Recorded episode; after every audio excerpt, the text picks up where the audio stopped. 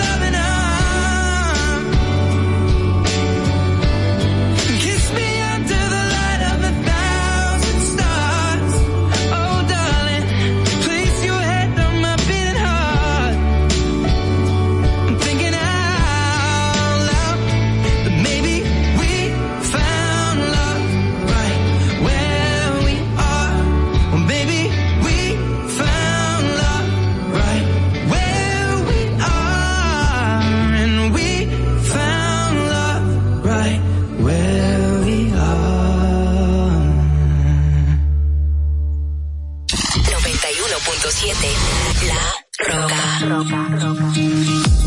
I feel by the wayside, like everyone else. I hate you, I hate you, I hate you, but I was just kidding myself. Our every moment, I started a place. Cause now that the corner like you were the words that I needed to say. When you were under the surface, like troubled water running cold. Well, time can heal, but this won't.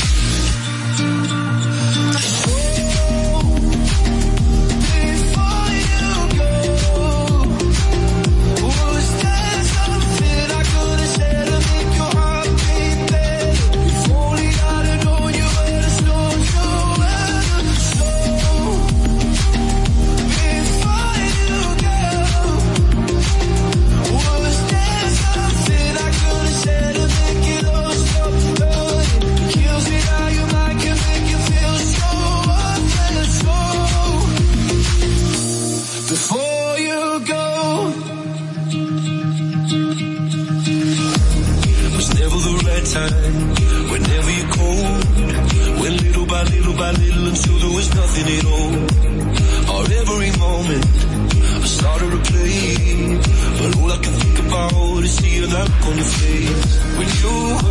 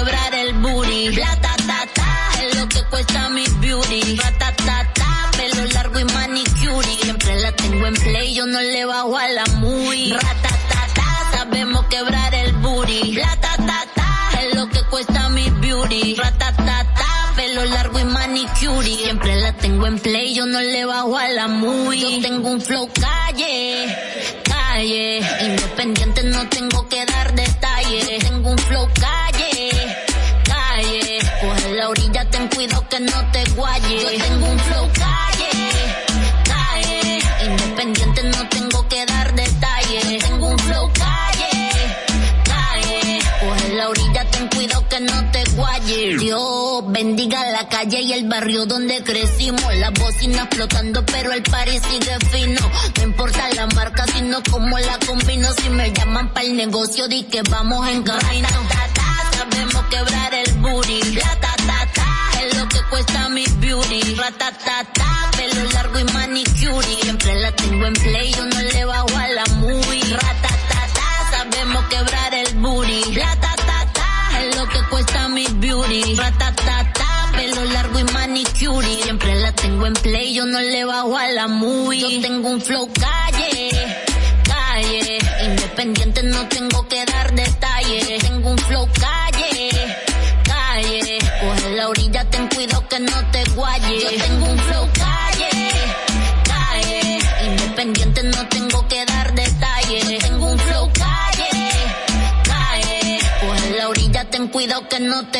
te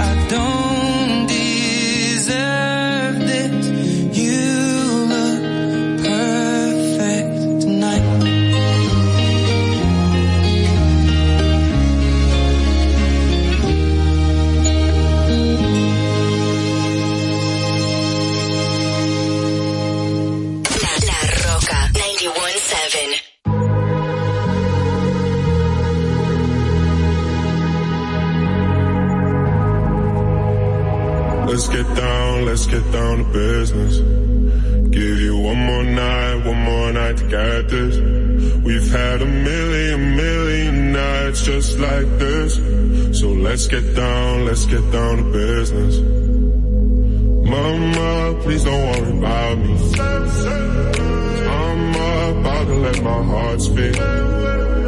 Friends keep telling me to leave this. So let's get down, let's get down to business. Let's get down, let's get down to business.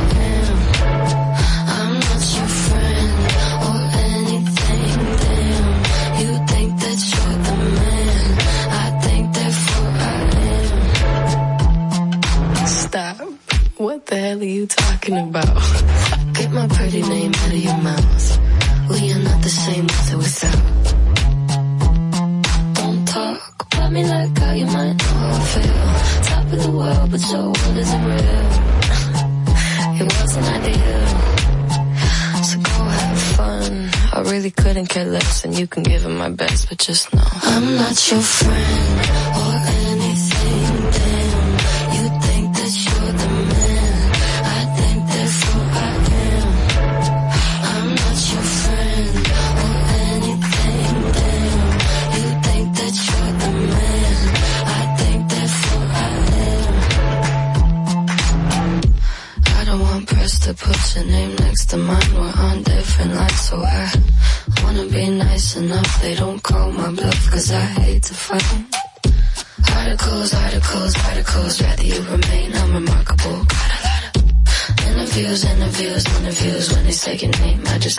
Did you have fun?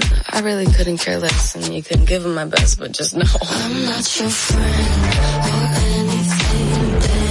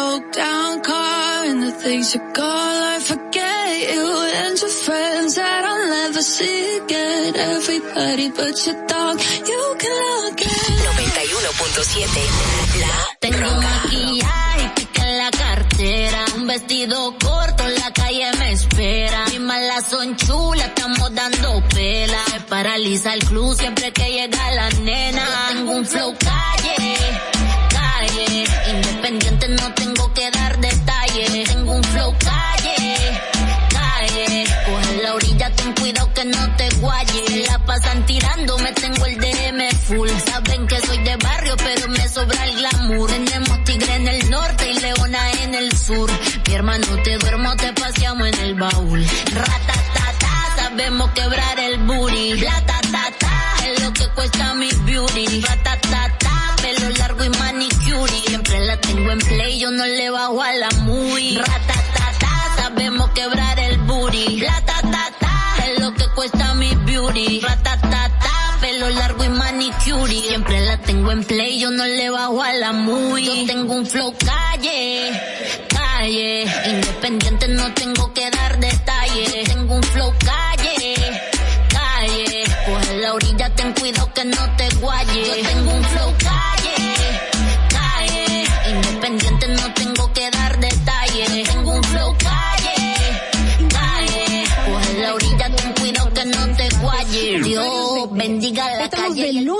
viernes aquí en Distrito Informativo de 7 de la mañana a 9 a través de la Roca 91.7. ¿Cuál es la necesidad de una madre embarazada? Estar consumiendo alcohol para hacerte sentirla graciosa o para hacer demostrar al otro que tú estás teniendo un nivel de vida igual que las otras. la República Dominicana hacer más para que todos podamos tener asistencia psicológica y psiquiátrica al alcance de nuestras manos, por favor. Eso es muy importante. Lo que sucede es que el ITICE, además de que ahora es obligatorio, eh, reúne tres, tres formularios diferentes. Y me parece muy injusto que ustedes, que son cotizantes, que me pagan a mí, porque yo soy empleado de ustedes, porque yo cobro con sus impuestos. Qué bueno que usted lo sabe, ¿eh? Me importa tanto tu vida como la mía. Claro, primero me importo yo, porque desde mi bienestar yo podré amarte de forma correcta. Sé que hay tanta gente haciendo comunicación que no debería, que no, no estudió la carrera, que no se preparó para hacerlo. Y entonces, inclusive, llegan a tener renombre y peso y la gente toma como cierto lo que sale de su boca. Y, y eso es tan delicado. Bueno, muchísimas gracias a todos ustedes, Ogla, Carla. Le quiero dejar con esta frasecita que para mí siempre ha sido muy importante en el momento que digo, ¿por qué no tengo esto o por qué no tengo lo otro? Y me, me recuerdo a mí misma que lo importante no es qué tanto yo tengo, sino lo que yo hago con lo poco o mucho que tenga. Muchísimas gracias y bendecido día para todos. Distrito Informativo. RCTV HD, El Gusto Producciones, Dominican Network y Vega TV Canal 48 de Claro y 52 de Altiz presentan a Dolphy Peláez, Oclaenecia Pérez, Carla Pimentel y Natalie Faxas en Distrito Informativo.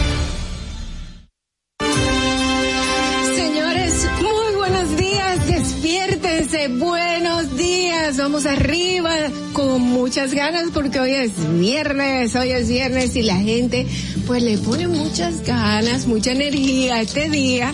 Sabe que mañana es un día más suave y por ahí viene este fin de semana. Así que arriba y disfruten de Distrito Informativo. Mi nombre es Dolphy Peláez y junto a mis compañeras Oglenesia Pérez, Carla Pimentel, Natalie Faxas, estaré aquí hasta las nueve de la mañana con ustedes. Así llevándole todas las informaciones, debates y comentarios de interés para día para el día de hoy, viernes 18 de marzo del 2022. Vamos arriba. Recuerden que estamos aquí con ustedes de lunes a viernes de 7 a 9 de la mañana a través de La Roca 91.7 FM.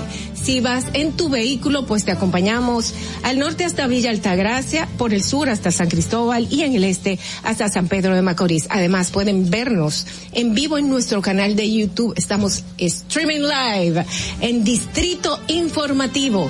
Síguenos en nuestras redes sociales arroba Distrito Informativo en Instagram, arroba Distrito Informativo RD en Twitter. Eh, llámanos también, puedes hacer tus denuncias a nuestra línea sin cargos 809-200-1947. También puedes llamarnos, enviar, enviar tus notas de voz al WhatsApp 1-862-320-0075. Recuerde que usted puede continuar viendo esta transmisión en televisión porque estamos en Vega TV y en Dominican Networks, así como en los canales 48 de Claro y 52 de Altiz. Escúchanos en Apple Podcasts, Google Podcasts, iHeartRadio y Spotify. Nuestras informaciones ampliadas en nuestro portal digital Distrito Informativo RD. De inmediato vamos a solicitar su opinión a través de llamadas o notas de voz sobre nuestra pregunta del día. ¿Cree usted que el PRM se permita repetir el desastre sucedido en el PRD en la convención? Si no se ponen de acuerdo. Esperamos sus llamadas, sus notas de voz. Recuerden el número de WhatsApp 1-862-320-0075 y las vamos a estar compartiendo con todos ustedes un poco más adelante. Muy buenos días, 7 y 3 de la mañana, Distrito Informativo está en el aire, chicas. Buenos, días. Buenos días. Yo realmente no quiero ver hoy sillas volando, ni el fin de semana, nada. Como que esas sillas voladoras ya pasaron, pasaron de moda, así que no las queremos ver. Estamos en una forma más cívica. En el día de ayer, yo creo, no sé qué fue lo que pasó, pero, pero en el Tribunal Electoral, Ajá. superior electoral, pues eh, había había un, un grupo de PRD, de PRMistas eh, que fueron a pedir que pues la convención pues no se diera en el día de hoy y que no se permitiera que porque las bases necesitaban participar de, de esta decisión y fue negado. Imagínate, y ya no hay tiempo. De, te- de- de tener otra decisión diferente. Ya se le dio luz verde al PRM. Lo para- que pasa Así es es. que ayer el Tribunal Superior Electoral eh, pues declaró inadmisible un recurso de amparo que buscaba de hecho anular la convocatoria de la Asamblea de Delegados, que es lo que ayer explicaba Guido Gómez Mazara que no está de acuerdo y que interpuso algunos rec- eh, buenos recursos para evitar que esto sucediera. Pues ayer el Tribunal Superior Electoral declaró inadmisible ese recurso, dice que mm, el PRM anunció la semana pasada la decisión, recuerden, la decisión de realizar una convención nacional de delegados para elegir una nueva directiva y esta medida es di- es criticada por algunos dirigentes, incluyendo nuestro invitado de ayer, Guido Gómez Mazara, quien aspira a la presidencia del, partido. y favorece ser elegido por el voto directo, secreto y universal. Entonces esta esta medida o sea, lo que se declaró inadmisible fue el hecho de que se se celebrara una, una convención con delegados. Y O sea, bueno, que le da visto bueno, da exacto. para que eso continúe. Lo que entonces veo que si lo hacen en el día de hoy, como Guido dijo, bueno, yo me voy a oponer inmediatamente y nos vamos a los tribunales, entonces tampoco va a tener, van, van, van a progresar ahí. Bueno, ya ya es algo lícito, o sea, se puede, Se puede dar. hacer, Entonces, entonces no tiene independientemente de lo que él opina u opinen otras personas, va a proceder. Exacto. Exactamente. Eh, Hay que O sea, ver qué que sucede la sigue. próxima semana. Exacto. Claro, el lío, se co- el lío continúa. Bueno, señores, eh, vamos a continuar aquí. Eh, vamos a iniciar con las noticias, pero antes recordemos que pasó un día como hoy. Que no se te olvide, en el Distrito Informativo, Dominica Networks presenta Un día como hoy. Un día como hoy, 18 de marzo del 2011, por primera vez en la historia de casi 470 años de la Catedral de Santo Domingo, declarada Catedral Metropolitana Primera de las Indias por el Papa Pablo III en 1546, se reúnen bajo sus muros 20 obispos, además un nuncio apostólico, dos arzobispos, un cardenal y 290 sacerdotes y diáconos para concelebrar una Eucaristía por los 50 años de sacerdocio del arzobispo cardenal y presidente de la Conferencia Episcopal Nicolás de Jesús López Rodríguez. Un día como hoy, en el año 2012, el modelo dominicano Eric Jiménez Sabater se alzó como el quinto Mister Universo. Para que no se olvide, en Distrito Informativo te lo recordamos, un día como hoy. Distrito Informativo. Eso es así, señores. Muy buenos días, 7 y 6 de la mañana. Vamos arriba. Hoy es viernes y estos son los titulares de Distrito Informativo. El nuevo orden de la radio para hoy viernes 18 de marzo del 2022. Abinader dispone de 3.475 millones para mitigar la inflación internacional. La medida incluye un subsidio en las importaciones de maíz, trigo, soya, harina grasa vegetal por un monto de tres mil millones y 475 millones para la producción de arroz y la compra de semillas certificadas para que los efectos de los incrementos no pasen al consumidor dominicano. Y mira que justamente tras esa información, eh, los pequeños y medianos comerciantes de la harina dijeron desconocer en cómo va a ser la, la variación de los precios, es decir, que no saben si realmente esto va a influir o no va a influir en, en, en que se disminuyan. Entonces quedamos como a la deriva tras esa decisión. Lo que pasa es que es que esa decisión es como eh, dice que el acuerdo del gobierno es con es con un grupo. Entonces Exacto. la asociación que de hecho no sé si está- hablamos de la misma asociación, pero hay una asociación que tiene una rueda de prensa hoy que probablemente pues vaya por esa línea que tú señalas, eh, Carla. Sí, sí, es la misma justamente y, y como es un grupo, lamentablemente al parecer no todos se van a ver, ver beneficiados y no todos nosotros tampoco nos vamos a ver beneficiados que somos los consumidores finales. Eh, Esto está un poquito gris. Está turbio, pero eh, yo creo que se puede aclarar. Yo vi una parte de la de la rueda de prensa, no completa porque no tuve mucho tiempo,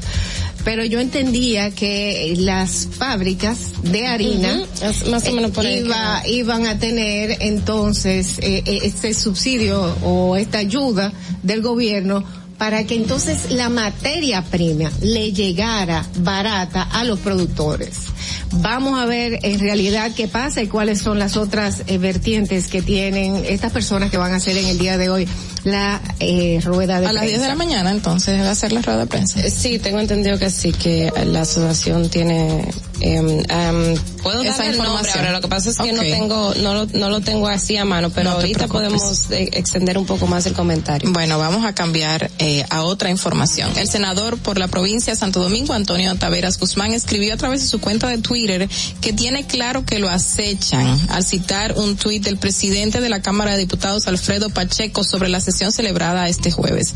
En esa primera legislatura ordinaria, Pacheco denunció que habría, que había un senador que estaba poniendo en peligro las buenas relaciones entre diputados y senadores.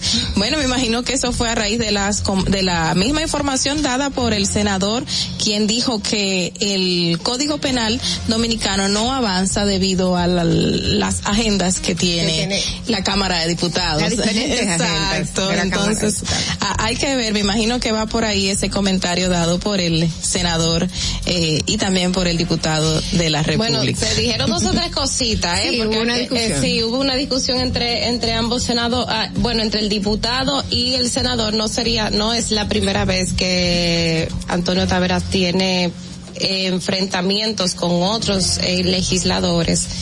Eh, claro, no estoy diciendo que con esto sea el protagonista de todo, sino que yo a veces creo como como que quizás él tiene una posición a veces tan diferente a otras, entonces por eso es que es que vienen estas discusiones Bueno. en torno a sus en, torno- en torno a sus planteamientos y- e ideales. Sí, no, comenzando con el hecho de que él se ha opuesto a todos los beneficios que tienen los congresistas, manifestando de que él ha hecho sus inversiones monetarias en desde el principio, desde su campaña hasta todo lo que ha podido ayudar dentro del mismo Congreso. Él dice que él mismo es el que hace sus gastos de- monetarios, sin embargo, los otros congresistas reciben ciertas ayudas, como el barrilito, eh, ya, bueno, el cofrecito ya no existe, pero el barrilito está ahí para los diputados y eso es lo que señala y creo que son una de las eh, disyuntivas que siempre ha tenido este congresista con los ¿Cómo que otros homónimos. Carla? Bueno, el, El- el cofrecito, el- el cofrecito. el- el- para los senadores El- se da, entonces para los diputados es el barrilito. Ajá, que ellos tienen que solicitarlo, pero al final todos lo solicitan y está No, nada más son dos que no lo tienen. Por eso mismo, Exacto. o sea, bueno, no, mentira, son tres. práctica- son tres diputados que no tienen el barrilito. Exactamente. No, pero el El cofrecito. cofrecito ya es otra cosa. El cofrecito en el Senado. Ajá. Y existe.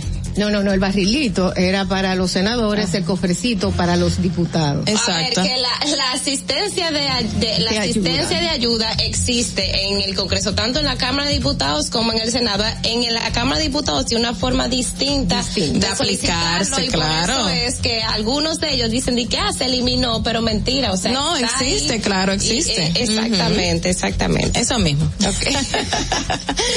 Bueno, seguimos con otra información, señores, y es que el Instituto Nacional de Tránsito y Transporte Ter- Te- Terrestre em, y el Intran informó que estará prohibida, que estará prohibida la circulación de transporte de cargas en el territorio nacional, incluidos los permisos otorgados por el piloto para la zona de acceso restringido durante el periodo de Semana Santa, señores. El aviso establece que la restricción de circulación de vehículos pesados se llevará a cabo desde el jueves santo 14 de abril a partir de las 6 de la mañana hasta el lunes 18 a las 5 de la mañana. Esto son medidas que todos los años se, se toman con recurrencia. Así es. Así Yo es. pensé que Semana Santa era más rápido. ¿Ya es ahorita? ¿Faltan dos semanas? No, demasiado. Ocho. Buenos días. ¿Cómo? Buenos días. 14, 15. Buenos días, Ogla. Señores, el Comité Ejecutivo Nacional de la Asociación Dominicana de Profesores, ADP, convocó a los profesores del país a una serie de actividades que incluyen una movilización simultánea con todo el magisteriado, el magisterio, frente a todas las eh, los distritos educativos del país. El viernes 25 de marzo es la fecha convocada y otra protesta similar en las direcciones regionales para el 30 de marzo, ambas a las 10 de la mañana con la finalidad de solicitar aumentos de salario y otras demandas de los profesores. Bueno, y aquí hay una información que me gustaría, eh, pues, decir, mucha gente en el día de ayer estuvo comentando, ah, bueno, pues reintegraron a Pepe Goico en el ejército. Pues eh, Pepe Goico no ha sido reintegrado al ejército, la TSA emitió sentencia a su, a su favor. Entonces, en la reunión del Estado el Mayor General de las Fuerzas Armadas conocerá su caso. El coronel retirado Pedro Julio Goico Guerrero no ha sido reintegrado en las filas del Ejército de la República Dominicana, pero existe una sentencia de la tercera sala del Tribunal Superior Administrativo que ordena su reincorporación. El ministro de Defensa salió al frente a los rumores de la reintegración del coronel, que fue puesto en retiro el 31 de agosto del 2004 eh, por el entonces presidente Leonel Fernández. Aclara que el expediente quedó sobre la mesa en la última reunión del Estado Mayor General de las Fuerzas Armadas y lo que eh, el oficio ordena al secretario de esa instancia es que el tema se incluya en la agenda de la próxima reunión, ya que existe una intimación a ese Ministerio de Defensa para el cumplimiento de la citada sentencia. Para mí, es simplemente fue el primer paso que se dio a conocer para reintegrarlo. Lo pueden poner bonito, pintarlo de cualquier color. Pero lo van a hacer, Yo dices. le- les, voy a aplicar, les voy a aplicar a- algo que pasa en la práctica.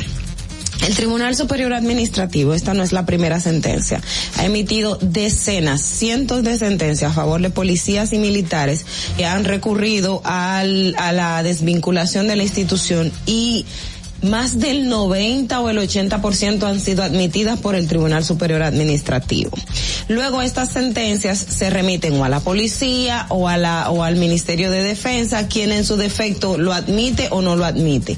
Luego qué pasa? Esas sentencias van al Tribunal Constitucional. Hubo un tiempo que el Tribunal Constitucional ordenaba mucho la reintegración de estos eh, agentes por es la violación del debido proceso y eso es algo que hay que tenerlo claro, que es lo que se ha hecho siempre en el Estado Mayor y en la Policía Nacional, que las desvinculaciones se hacían violentando el debido proceso, no motivaban el por qué la, le- retiraban a un funcionario, no le daban oportunidad al derecho de defensa y por lo tanto eso violentaba derechos fundamentales.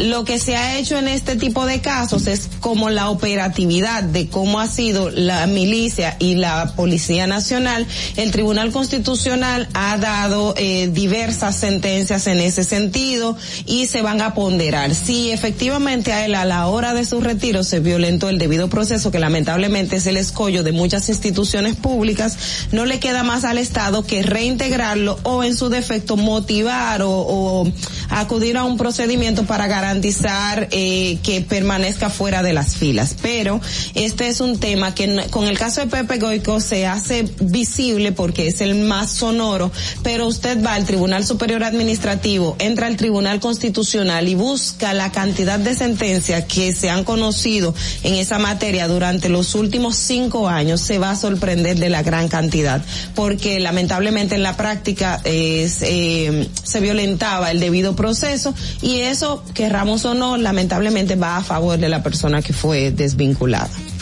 Bueno, vamos a ver en qué para todo esto, señores. Hasta aquí las principales noticias de Distrito Informativo. Inmediatamente vamos a pasar con las noticias internacionales. Mucha atención porque vienen las informaciones de la Voz de América.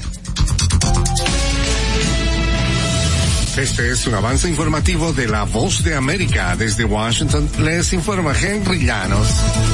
Sin electricidad ni gas y con hospitales bombardeados, la crisis sanitaria en Ucrania no da tregua, nos informa Ángela González. Al menos 780 personas han muerto, 1.252 han resultado heridas y 2.032 han sido afectadas por el conflicto en Ucrania, según la Oficina de Derechos Humanos de la ONU. Muy probablemente las cifras totales son bastante más elevadas, por lo que la Organización Mundial de la Salud duplicará el envío de suministros y de personal especializado. 928 mil personas se encuentran sin electricidad y al menos 259 mil sin gas, según el ministro de Energía ucraniano. Ángela González, Voz de América, Naciones Unidas, Nueva York. Un día después de que el presidente Joe Biden calificara a Vladimir Putin como un criminal de guerra, el Departamento de Estado ha informado que trabaja en el proceso sobre una declaración formal contra el mandatario ruso por la invasión de Ucrania. Personalmente estoy de acuerdo en que atacar a civiles es un crimen de guerra. Después de toda la destrucción de las últimas tres semanas, me resulta difícil concluir que los rusos estén haciendo lo contrario, dijo Blinken en rueda de prensa. A continuación, un mensaje de servicio público de la voz de América. Para evitar la propagación del coronavirus en casa, recuerde que solo toma unos minutos limpiar las superficies que más toca en su vivienda, manijas de las puertas, interruptores de la luz, lugares donde come, control remoto, entre otros. Esto por lo menos una vez al día. La sociedad civil de Venezuela reacciona a la actualización del informe de la alta comisionada para derechos humanos de la Organización de Naciones Unidas. Desde Caracas nos informa Carolina Alcalde. Juan Guaidó, considerado presidente interino de Venezuela, saludó que la alta comisionada para derechos humanos de la ONU, Michelle Bachelet, haya incluido en su actualización oral sobre la situación de los derechos fundamentales en Venezuela su inquietud ante la presencia de grupos irregulares armados en la frontera con Colombia y que haya expresado especial preocupación por el enjuiciamiento del activista de derechos humanos Javier Tarazona, director de Fundaredes. Y eso solamente engrosa el expediente en la Corte Penal Internacional que hoy y hasta hoy no recogía del todo tanto los informes como la denuncia en la Corte. Carolina, alcalde Voz de América, Caracas. El regulador de telecomunicaciones de Gran Bretaña revocó la licencia del canal RT respaldado por Rusia mientras investiga su cobertura de la guerra en Ucrania. La entidad Ofcom explicó en un comunicado que no considera que el titular de la licencia de RT TV Novosti sea apto y adecuado para tener una licencia de emisión en Gran Bretaña. Esta decisión se produce hoy viernes tras la apertura de 29 investigaciones que siguen abiertas sobre la imparcialidad de la cobertura noticiosa de RT acerca de la invasión rusa de Ucrania, según el regulador.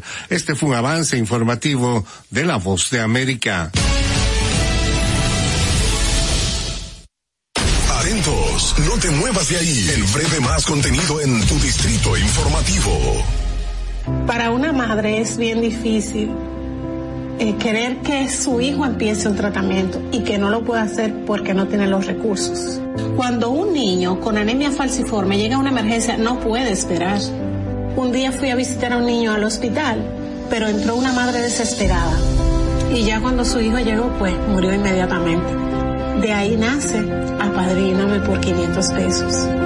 Mensualmente durante siete meses hemos recibido 150 porciones de alimentos. Recibimos el apoyo del Plan Social, también de Promesa Cal. Hemos tenido un cambio excelente y hay mucha gente detrás orando porque esto salga bien. Gobierno de la República Dominicana. Si deseas tener acceso a todo lo que pasa en República Dominicana, debes obtener Dominican Networks. Es el primer sistema de cable dominicano para los dominicanos en el exterior. Aquí podrás disfrutar de todos los canales de televisión de República Dominicana, noticias, deportes, música, farándula y entretenimiento 24/7. Solo debes descargar nuestra aplicación en Roku, Amazon y Apple TV. E inmediatamente vas a disfrutar de todo el contenido de República Dominicana. Dominican Networks. Y, y aquí está el equipo del gusto, la bella Dolphy Peláez. Busquen un suape y busquen un recogedor porque me voy a regar. Lo acompaña ñonguito. Que usted se sacrifique tanto en su oficina hasta las 8 de la noche. El importado Harold Díaz. Lo mío es de hilo de Yedella. La más reciente adquisición, el actor más cotizado, más no el mejor pagado, Oscar Carrasquillo. Y el hombre que gana menos que su mujer tiene que se sienta negro en la cama en intimidad. La enérgica, la del gritico, Samantha Díaz. Y quiero que sepan que tengo dos semanas haciendo dieta y ¿saben lo que he perdido? ¿Qué perdí? Tiempo. 14 días de felicidad. Nuestra chama importada, Caterina Mesti. Y el otro está malhumorado, señores. Usted le tira un beso por la ventana. Juan Carlos Pichardo. Señores, esto es el gusto de las 12. Sintonice a partir de las 12 del mediodía por La Roca 91.7. Si quieres más diversión, no busques, no hay más. Te acompañan de lunes a viernes, de 12 a 2 de la tarde por La Roca 91.7 FM. El, el gusto de las 12. Durante 27 años que yo tengo viviendo aquí en el Moscú, las inundaciones aquí han acabado eh, prácticamente con todo casi lo que nosotros hemos tenido. Estaba yo con una incertidumbre, vas a llover, no vamos a inundar, otro año más inundado, pero gracias a Dios llovió y no nos inundamos. Y a nuestro señor presidente porque era, continuó la obra. Estamos muy felices con él porque él nos ha tomado en cuenta, nos ha llevado de la mano, eh, él nos ha tomado como la necesidad de nosotros, como si fuera parte de él. Ha dado un cambio verdaderamente maravilloso. Yo le digo claro, yo soy parte del cambio. Gobierno de la República Dominicana. Sabemos que las bocinas y los ruidos son molestosos. Por eso te traemos el Distrito Informativo. Tus mañanas ahora serán más frescas e informadas con el equipo de profesionales más completo de la República Dominicana. Distrito Informativo, de lunes a viernes de 7 a 9 de la mañana por La Roca 917 FM, Vega TV y Dominica Networks. ¿Viste qué rápido? Ya regresamos a tu Distrito Informativo. Estamos de vuelta en Distrito Informativo, son las 7 y 24 de la mañana.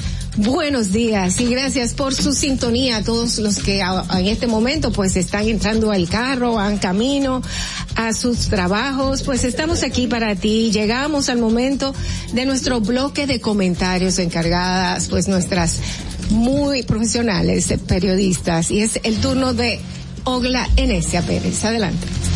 En el Distrito Informativo te presentamos el comentario de la periodista Ogla Enesia Pérez. Bueno, en estos días en Distrito Informativo hemos hablado bastante sobre el tema de la estafa en el programa Supérate y, todo lo que ha implicado.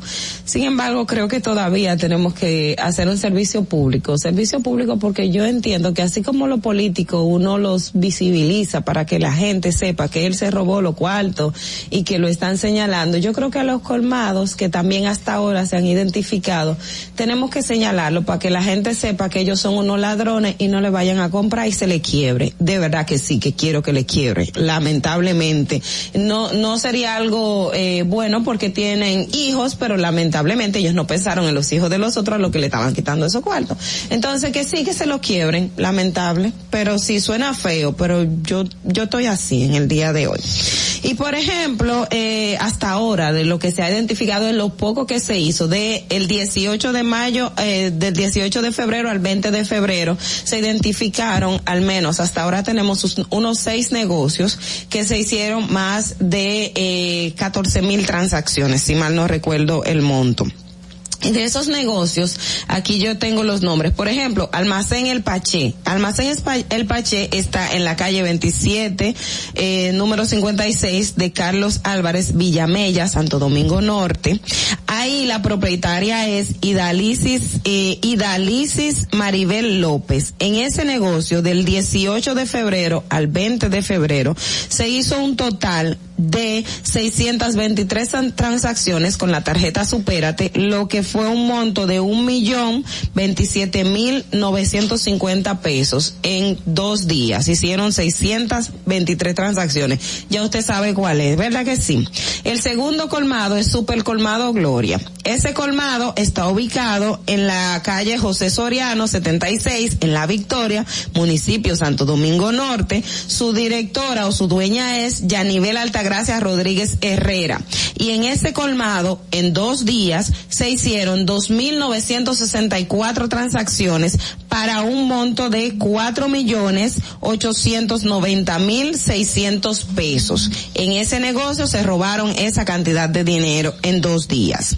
El tercero es el colmado Gael. Ese está ubicado en la Gregorio Luperón, número 24 del sector La Vuelta de Villa Esperanza, municipio San Antonio de Guerra. En ese lugar se hicieron dos mil doscientos sesenta y cuatro transacciones en dos días y se robaron tres millones setecientos treinta y cinco mil seiscientos pesos. El cuarto colmado es el colmado Melinda que está en la Marien número 19, barrio La Unión, en la Victoria, Santo Domingo Norte. Ahí se hicieron mil seiscientos cuarenta y dos transacciones donde tomaron dos millones setecientos nueve mil trescientos pesos del programa Supérate.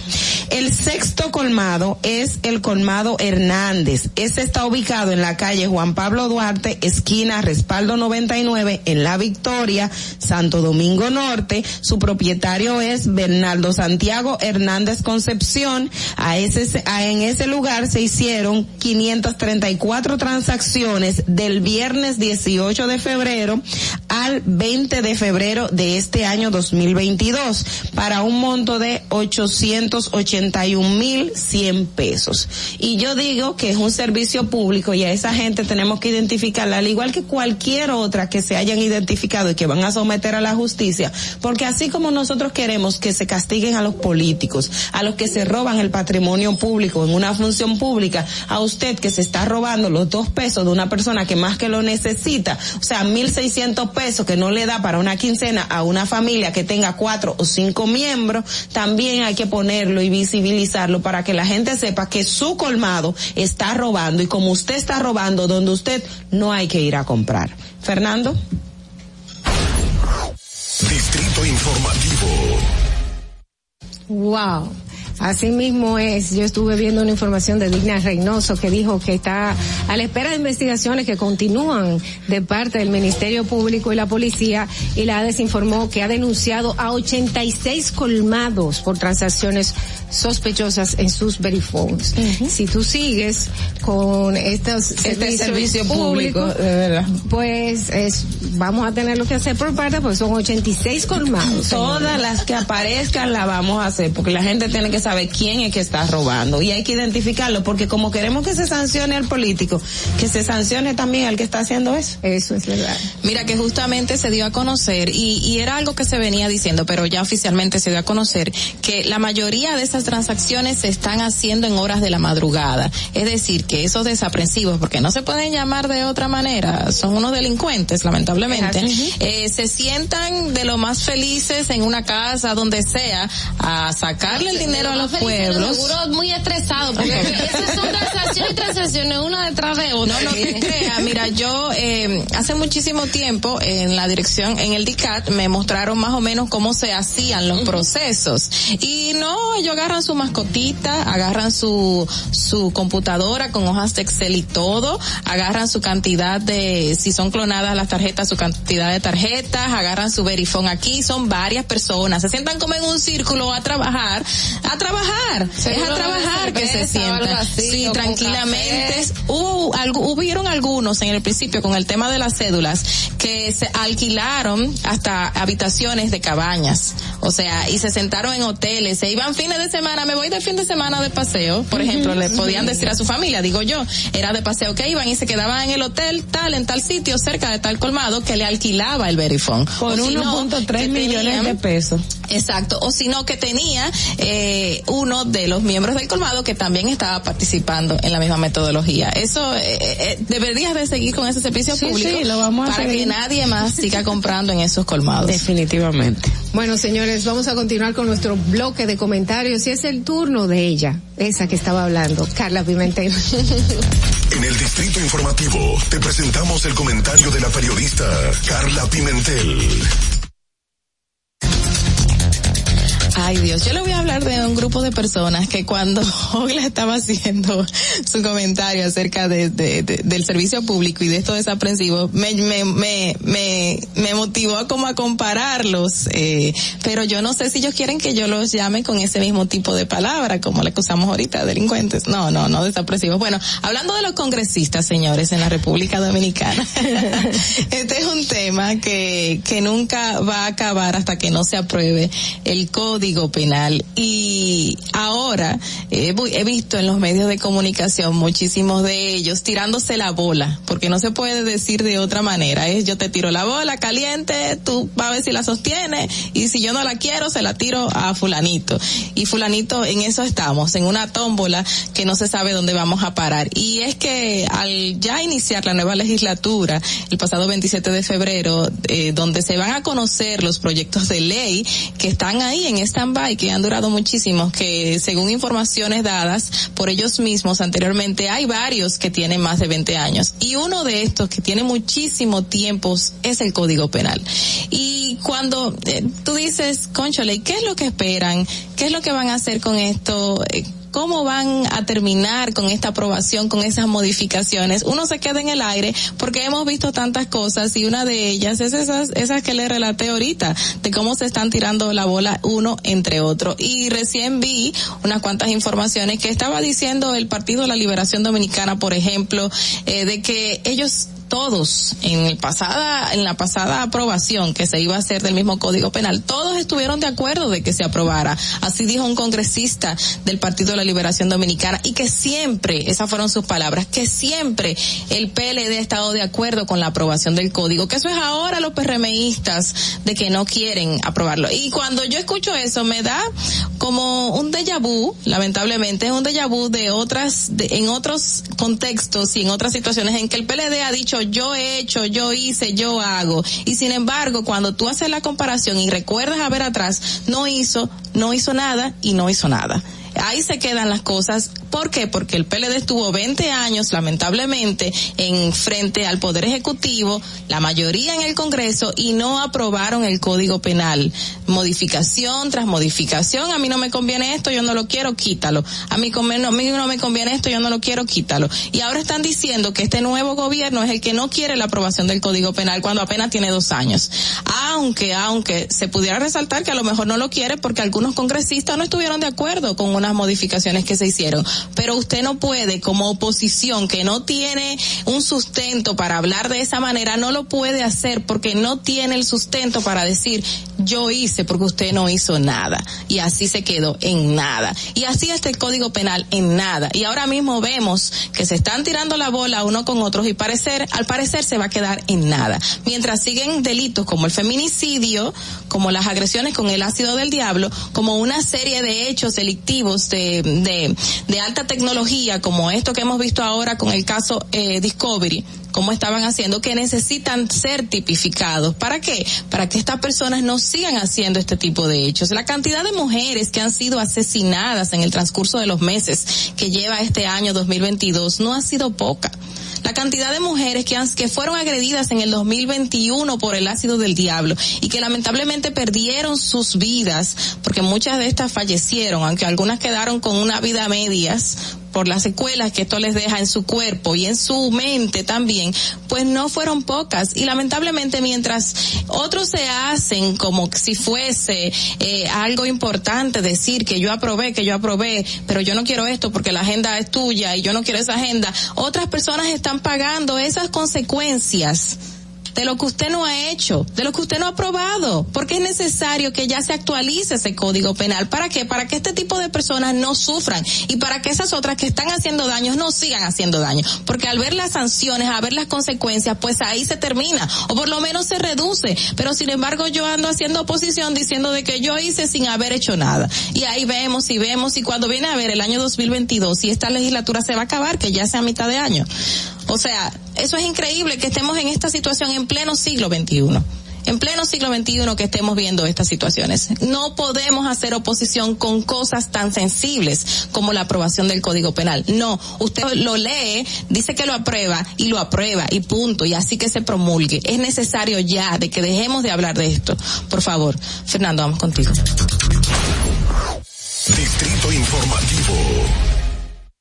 Bueno, Dios te escuche. Yo creo que cada vez que cada vez que están cerca de aprobarlo se inventan algo nuevo se inventan algo que saben que va a ser eh, una controversia se inventan lo de la pela de los niños lo se inventan lo de la, la que la mujer la discriminación, no, que no, quieren la palabra ahí. Que, o que la, que el, la mujer si está casada, pues tiene que obedecer a su, a su esposo, o una serie de cosas que son nimiedades que las entran para, para poner trabas en, en este código penal y que no sea entonces aprobado. Y yo creo que hay más de uno de los de los congresistas, tanto diputados como senadores, que son responsables de que hoy en día tengamos un código de un código penal tan atrasado. Desde los 1800. Bueno, eh, vamos a continuar, señores, eh, con Distrito Informativo y continuamos con Natalie Faxas y su comentario. En Distrito Informativo te presentamos el comentario de la periodista Natalie Faxas.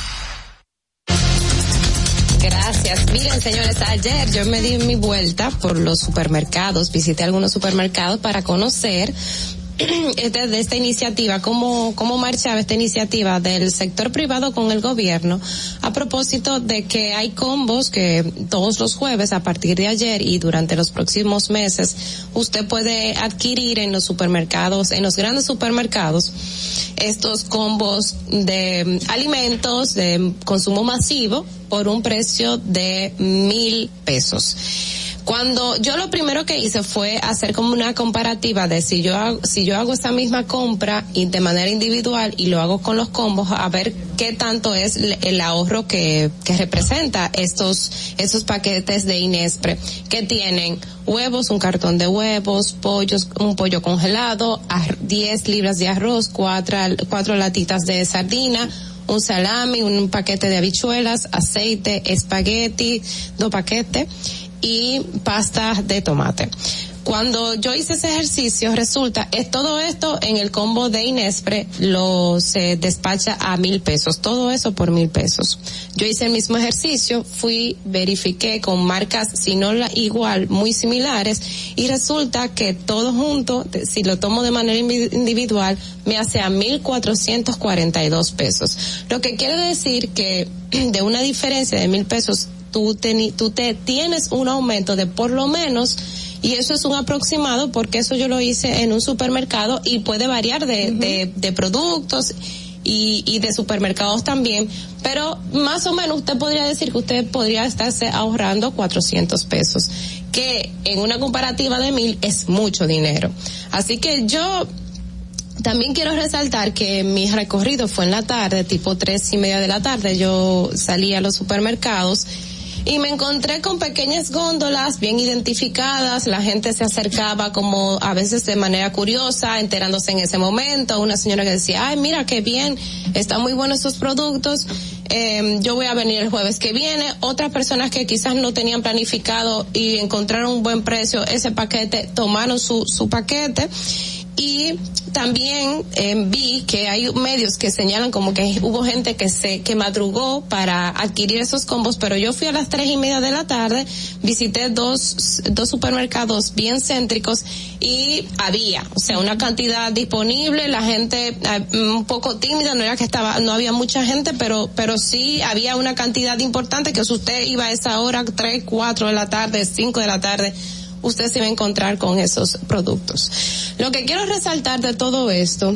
que, que coincide también con una rueda de prensa que dio el presidente Luis Abinader, donde anunció otras medidas relacionadas a reducir la inflación de a, a, reducir los efectos de la inflación en el bolsillo de la gente.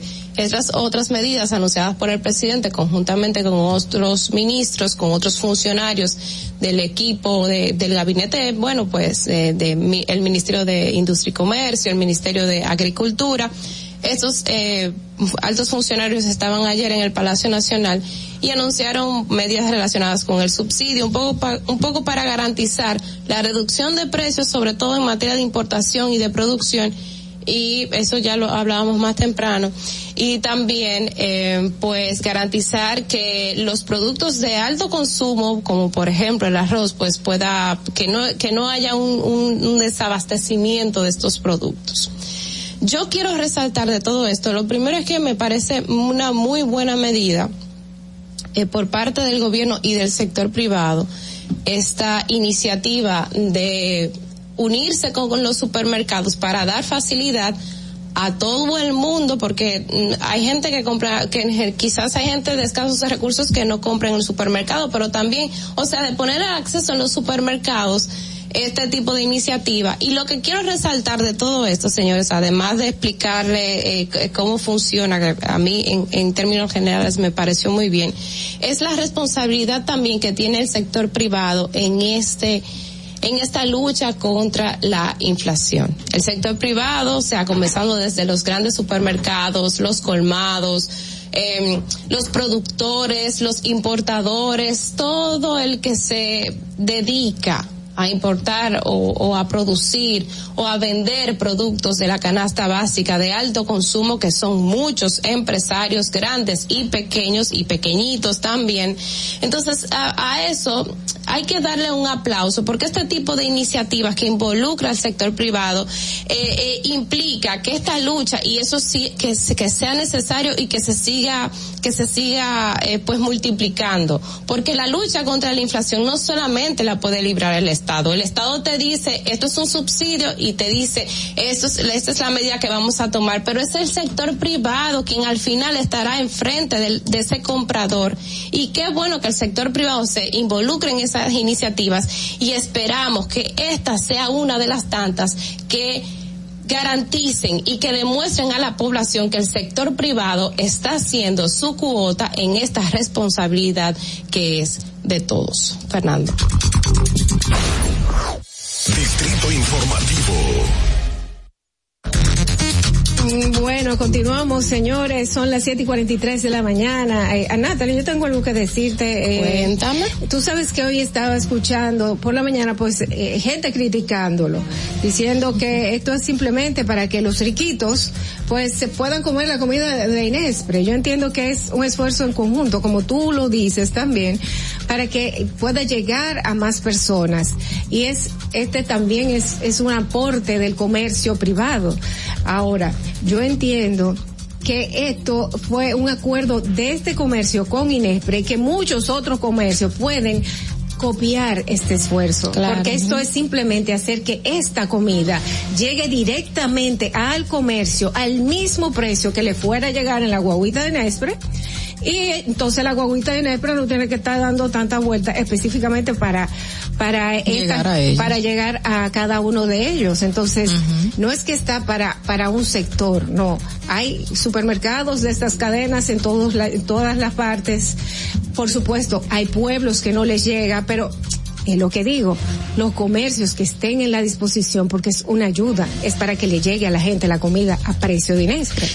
Pues que se pongan en, en coordinación y que simplemente pongan su local a disposición. No, y, y también esto de decir que es para riquitos, no creo, porque si te vas a la masa, la mayoría de las personas que van al supermercado, la gente de clase alta, no, no es la que va a todos los supermercados, porque eh, todo el mundo sabe el porcentaje de personas que en nivel adquisitivo en este país, que la gran mayoría estamos entre clase media y la, y, y los pobres, entonces los supermercados no es cierto que sean para los riquitos, puede ser más para la clase de, la gente de clase media que no compra mayormente en el Inespre y le llega la comida del Inespre, no lo compra no porque no quiera, sino porque para él donde ir a comprarlo en el Inespre, pero si lo encuentra, lo compra. Entonces yo creo que ese tipo de argumentos también hace mal en un momento donde se está buscando, como bien decía Natalie, de que la responsabilidad eh, sea compartida y que cada quien ponga, ponga de, de su granito de arena porque esa es una situación que nos sobrepasa a todos. Mira que justamente hice el cálculo debido a- al, al tras la cifra que diste y ellos indican que va a ser un 37% de descuento el combo y si tú te pones a comparar son 370 pesos, o sea que casi casi casi la Sí, diferencia que tú encontraste exacto en ese supermercado. Ahora obviamente los precios y todo el mundo lo sabe que los precios en los supermercados varían. Una habichuela, una libra de habichuela cuesta una cosa aquí y cuesta otra cosa allá. No es lo mismo en el Eh, mercado que en el supermercado. no, y, No, ni- y entre ni los mismos supermercados. supermercados No. tampoco. Entonces, está muy, muy buena ese, ese ejercicio que hiciste. Es una diferencia de 370 pesos en dado caso de que sí se, se aplique en un, un supermercado y en otro no, y en este caso serían 400 y pico. Y yo lo veo súper bien.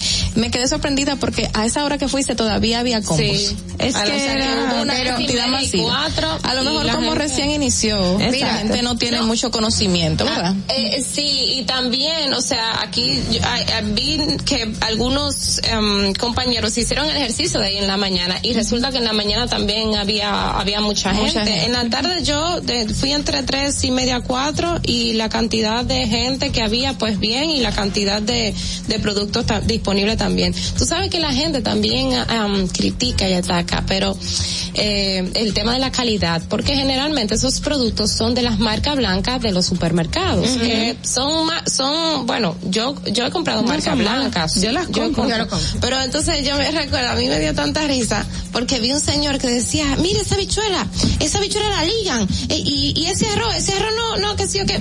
Entonces, como que al final sí, hay muy, siempre va a haber gente que critique, pero de verdad yo creo que es un ejercicio bueno, sobre todo porque tú dices, eh, por lo que tú señalas, eh, Dolphy, porque es un ejercicio que debe, debe motivar al sector privado a que siga con esa iniciativa, porque esto de la inflación no es el gobierno solamente que lo va, que, que lo va, que, que va a luchar en contra de él, o sea que no, o sea no se le puede dejar la carga al gobierno solamente porque no es el gobierno que termina despachando los productos que nosotros compramos. Así es. En el día de ayer, eh, yo también fui al supermercado a ver cómo estaba todo eso. En realidad yo fui a comprar una batata para hacerla. Bueno, esa fue la realidad, pero la curiosidad. Eh, Mató al gato. No, me persigue. dejó viva. Me persigue, me Claro, dice, averigua. Entonces fui a preguntarle a una de las cajeras, ella me dice, mira, es muy sencillo, tú vas y buscas tu paquete, en el paquete tú, si tú quieres, lo, reci lo, lo, chequeas, tiene todos tus productos, los productos están frescos, solamente puedes pagar ese paquete y necesitas dar la cédula, que nosotros la registramos porque no puedes volver a comprar creo que hasta el próximo jueves.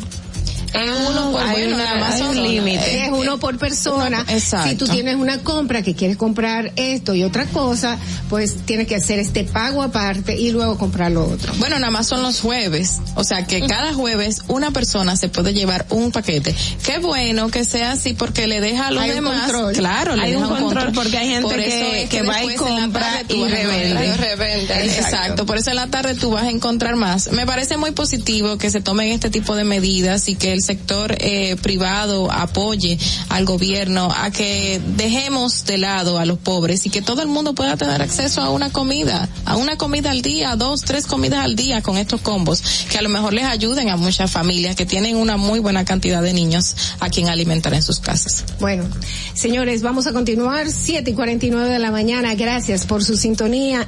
Aquí en Distrito Informativo, ¿qué les parece si chequeamos cómo está el tránsito en Santo Domingo? Para que llegues a tiempo y no te compliques con el clima, te traemos en el Distrito Informativo el tráfico y el tiempo.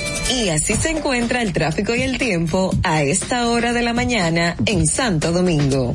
Se registra tráfico pesado en la avenida Máximo Gómez, avenida Hermanas Mirabal, avenida Presidente Jacobo Masluta, elevado avenida 27 de febrero, avenida Charles de Gaulle, avenida Ecológica en Santo Domingo Este, puente Juan Bosch hasta el túnel Avenida Las Américas, gran entaponamiento en la avenida John F. Kennedy hasta el elevado avenida Abraham Lincoln, avenida Winston Churchill en Levaristo Morales, autopista Juan Pablo Duarte cerca de Los Alcarrizos, elevado avenida Monumental, avenida Danubio Azul en Altos de Arroyo Hondo y en zonas aledañas, avenida George Washington hasta la avenida Francisco Alberto Camaño Teñó y tráfico muy intenso en toda la zona industrial de Herrera.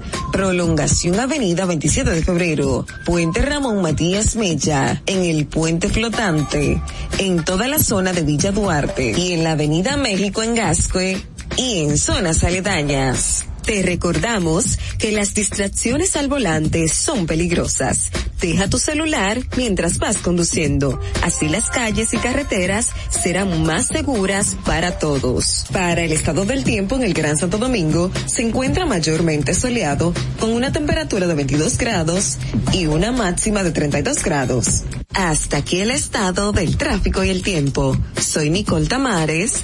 Sigan en sintonía con Distrito Informativo. Atentos, no te muevas de ahí. El breve más contenido en tu Distrito Informativo. Ahí mismito donde estás. O tal vez aquí, recostado bajo una mata de coco. O en la arena tomando el sol. O dentro del agua, no muy al fondo. O simplemente caminando por la orilla. Ahí mismo, abre tu nueva cuenta móvil BH de León. 100% digital y sin costo. La creas en minutos con cero pesos desde Móvil Banking Personal. Ábrela donde quieras. Solo necesitas tu celular.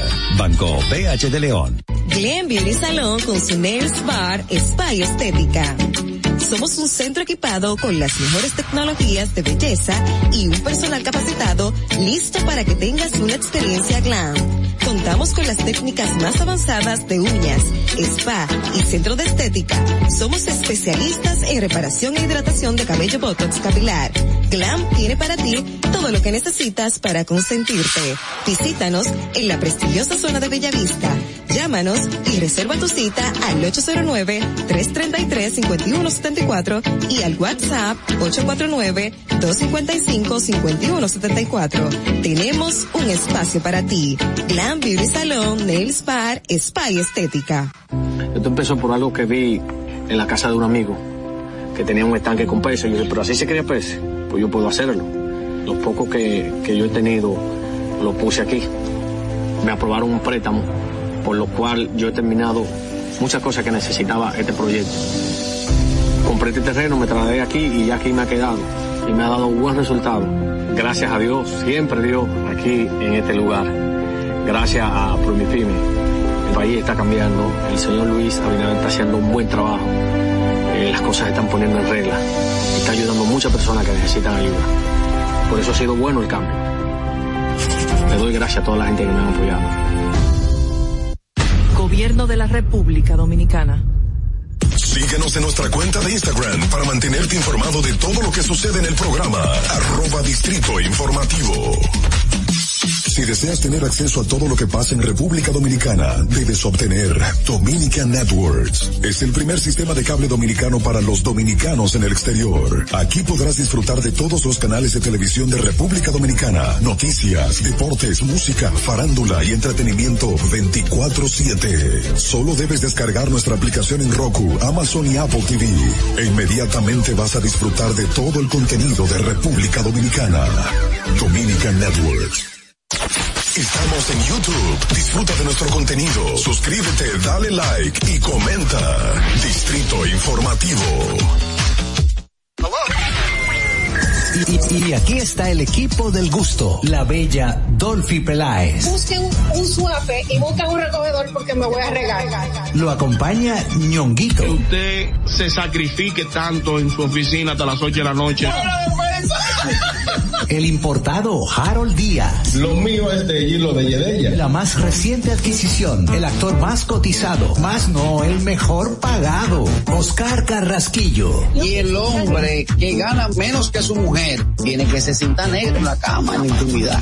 La enérgica, la del gritico, Samantha Díaz. Y quiero que sepan que tengo dos semanas haciendo dieta y ¿saben lo que he perdido? ¿Qué perdí? Tiempo. 14 días de felicidad. Nuestra chama importada, Catherine Amesti. Y el otro está malhumorado, señores. Usted le tira un beso por la ventana. Juan Carlos Pichardo. Señores, esto es el gusto de las 12. Sintonice a partir de las 12 del mediodía por La Roca 91.7. Si quieres más diversión, no busques, no hay más. Te acompañan de lunes a viernes, de 12 a 2 de la tarde por La Roca 91.7 FM. El, el gusto de las 12. El turismo no estaba entrando aquí a Samaná. Era muy mínimo. La pandemia y la situación del peaje fueron dos cosas difíciles.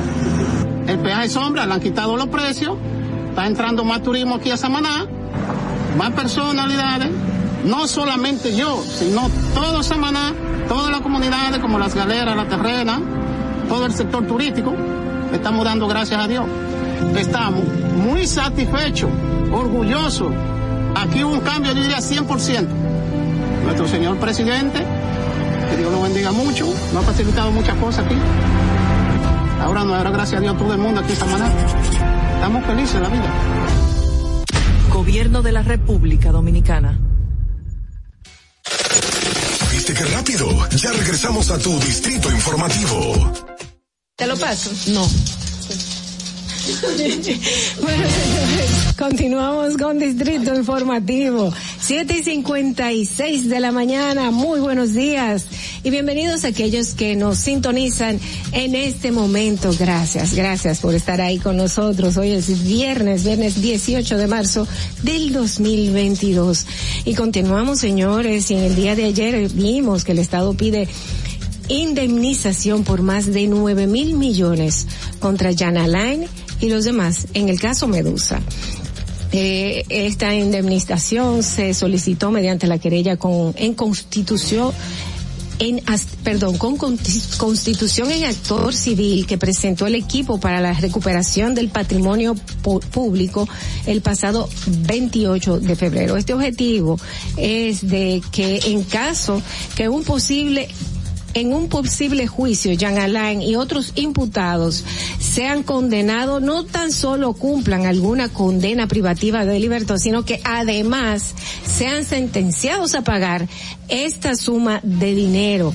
Por el caso Medusa también están procesados Javier Alejandro Forteza Ibarra, Alfredo Alexander Solano Augusto y Jonathan Joel Rodríguez Inver, a quienes estos cumplen eh, prisión preventiva en el centro de corrección y rehabilitación de Najayo Hombres en San Cristóbal. Además está Rafael Antonio Mercedes Martes, Jenny Marte Peña y Altagracia Guillén Calzado, quienes cumplen arresto domiciliario. Miguel José Moya tiene impedimento de salida y presentación eh, periódica. Bueno, pues junto a Jan Alán son señalados por el Ministerio Público como integrantes de una red criminal de corrupción que operó desde la Procuraduría General de la República y según estimaciones preliminares, pues ellos, según estimaciones preliminares, sí, Bueno, Se- ellos eh, estafaron al Estado con más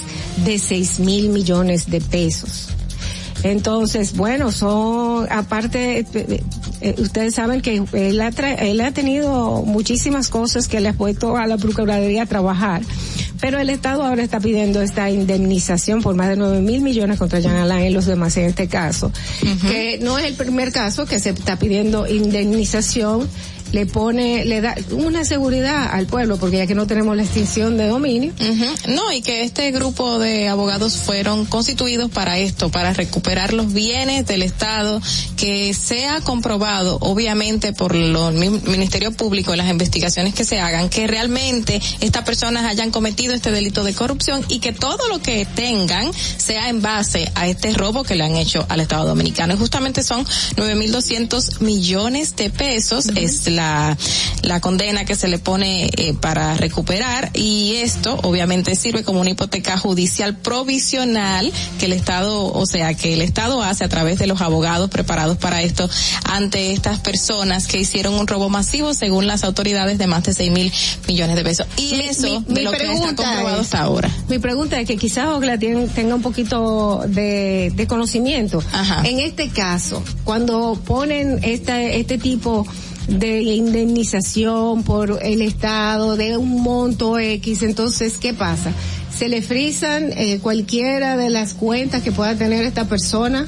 Bueno, ya en el proceso se, se determina desde el principio de que una persona está siendo acusada por a X o Y razón, en este caso estas personas, en un proceso se le frisan ciertos eh, cuentas bancarias, inversiones en el transcurso del mismo. Ya a raíz de esto, pues eh, cuando haya una decisión final es que se podría definir si se van o no a hacer este cobro de dinero. Eh, bueno, en la jurisprudencia, el Estado normalmente no se había constituido anteriormente para pedir patrimonio. Exacto. Eso es una parte civil dentro del proceso penal. Entonces, el procedimiento civil, por ejemplo, si en un tribunal civil a usted lo condenan para que pague o re- eh, repare una cantidad de recursos, esa condena una vez sea emitida, si usted no tiene o no eh, no cuenta con esos recursos, se le pone una hipoteca a los bienes que usted tenga, porque ya es una deuda eh, que yo tengo que tener una manera para recuperarlo.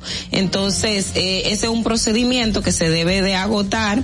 Mientras tanto, eh, se pide como, con los diferentes casos que tiene el Ministerio Público, siempre pide la inmovilización de los bienes de la persona que son parte de una investigación. Entonces, esos bienes tienen una, eh, una hipoteca judicial, que es como lo que se dice, una nota de advertencia para que no sean traspasados a terceros, etcétera, etcétera. Y cuando termine el proceso, entonces ya se puede, eh, una vez se emita la, el decomiso, eh, a- apoderarse de ello. Ahora, cuando hay una deuda que tiene que ver con la parte civil, eh, hay unos mecanismos de, eh, como lo establece el procedimiento civil, para usted entonces cobrar esa deuda, que es lo que habría que hacer. Bien. Eh, otra información, eh, Carla.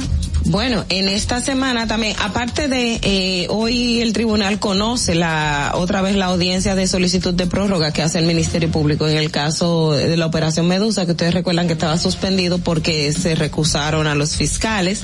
Entonces hoy la jueza tiene previsto continuar esa audiencia y ayer el Consejo de Defensa de Jan Alain reiteró que quieren que la prensa tenga acceso a esa audiencia y que el Ministerio Público es el que no quiere que la prensa vaya y conozca el procedimiento y lo que se está debatiendo ahí adentro. Entonces, eh, para el día de hoy está eh, programado esta audiencia. Bueno, y salió en el Diario Libre algo importante que es bueno resaltar porque es algo que que hemos visto hemos visto en varias ocasiones y es el tema de las 200 propiedades por expropiar en la línea 2C del metro, o sea, la otra parte de la línea 2 del metro.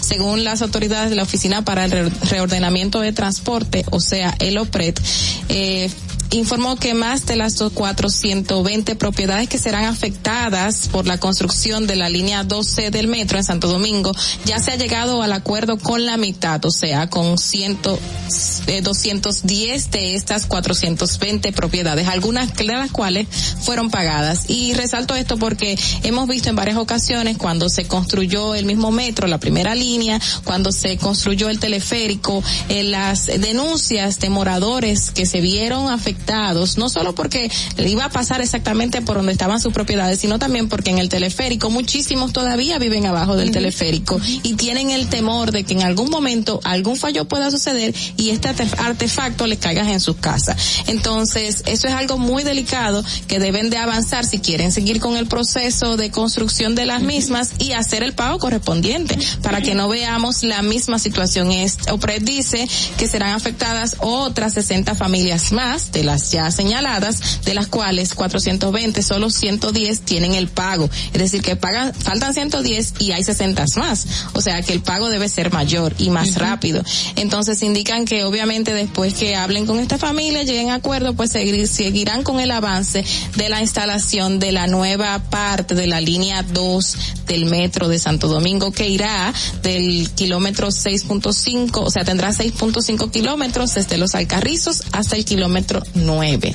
Va a, ayudar a muchísimas personas, pero estamos viendo esta situación y no queremos que se repita lo mismo que hemos visto ya en otros momentos de creación de este tipo de transportes que ayudan, pero están desayudando a otras personas. Sí, eh, yo vi a, un señor en las redes sociales diciendo que me pasen por arriba, pero mi casa yo ni la voy a vender ni de aquí yo me muevo, que muevan su metro ellos. O sea, que también siempre aparece dos o tres personas que dice que, que se la ponen y no es en ese sitio, siempre va a pasar, a donde quiera que lo pongan va a pasar, que va a encontrar a, a una persona que a veces eh, simplemente lo que quiere es que le paguen un poco más, eh, sacarle un poquito más de beneficio, pero eh, yo entiendo que lo que le tienen que dar es el precio justo para que estas personas puedan continuar su vida en un lugar a donde no se vean afectados, como que yo pasó el metro, ahora vivo peor. O reubicarlos o, reubicarlo, pero de, una forma que sea conveniente para ellos, o sea, que yo no voy a pase a vivir peor de como yo estaba. Algo también que recuerdo que se daba en la parte de la línea 1 del metro, o creo que, que la que va hacia así, en, en estos barrios de, de, de, Santo Domingo, del Distrito Nacional, era que también, ustedes saben que hay, aquí hay un problema serio de los dueños de las viviendas, que habían personas que no eran, o sea, los inquilinos que estaban ahí no eran los dueños de la vivienda, pero también había una vivienda que no tenía el tema de los títulos de propiedad, y entonces de repente saltaba una persona, no, esta casa es mía, no, que la casa no es mía, es de fulano, entonces también eso ha generado durante el proceso una serie de, de inconvenientes que las autoridades tienen que tomarlo muy en cuenta. Y también el punto de que la gente entiende, bueno, es el Estado que va a construir ahí, pues a mí mi casa no vale un millón, pero yo le pido que me dé un millón por la casa. Y entonces ahí empieza toda esa discusión de que mira, cuando es, porque es mejor que entren a un acuerdo que el Estado declare de, de utilidad pública, que ahí la gente pierde, pierde más. Entonces, es un proceso que hay que ver cómo se va a llegar a un, a un feliz término. Y señores, esta semana hubo tantos operativos, ¿eh? Operación Iguana, siguieron con la terminación de la operación FM, otra operación, exacto, es, continuó la operación Solidaridad, que es el tema de las estafas a las ayudas sociales, y todavía hemos visto una cantidad de investigaciones que dicen las autoridades van a seguir apareciendo. Y hay gente que está diciendo, ¿dónde está el Ministerio Público Independiente, señores? Pero ¿y por qué esa pregunta yo no entiendo todavía? Bueno, porque se está viendo ahí que hay un ministerio público independiente. Es fácil, es fácil. no se quiere aprobar la que se reforme la constitución para hacer esto eh, de facto, que sea algo que, que, sea algo que no dependa de ningún gobierno, no importa quién esté. Eh, mañana que no esté Luis Abinader, que tiene pues la voluntad ahora de tener su, su Ministerio Público Independiente. Entonces, eh, tienen que aparecer dos o tres gente para decir dónde está el Ministerio Público Independiente. También eh, señalan que aquí no hay casos a donde a los funcionarios eh, públicos actuales estén siendo procesados. Hay casos, hay casos en que están siendo procesados, hay casos que hace falta respuestas. Lo que pasa es que la gente no entiende que si es un funcionario público en funciones, eh, obviamente es un proceso diferente, o porque esta persona primero tiene que pasar por una investigación de de el de, el de Operación 13 está preso. Ajá, ah, no, claro, se sometió en esta semana, creo que fue. Hace exacto. Si ya hay una destitución inmediata, ya va a proceder de manera distinta.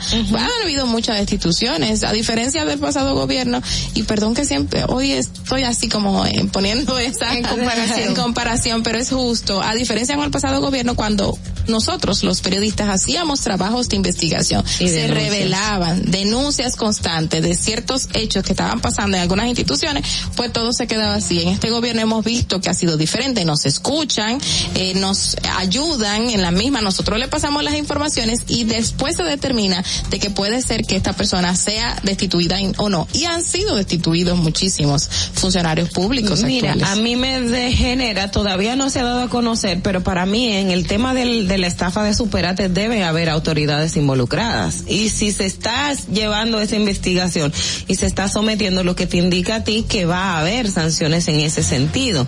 Entonces también eh, es como muy injusto decir, no, no se está haciendo nada. Bueno, sí se está haciendo y las pruebas están ahí. Lo que pasa es que si lamentablemente cuando el Ministerio Público investiga, como en el caso FM, aparece una exdiputada y una exministra y es del partido eh, que estuvo gobernando, pues usted comete una infracción. ¿Qué vamos a hacer? Y un director regional de migración, ¿qué vamos a hacer?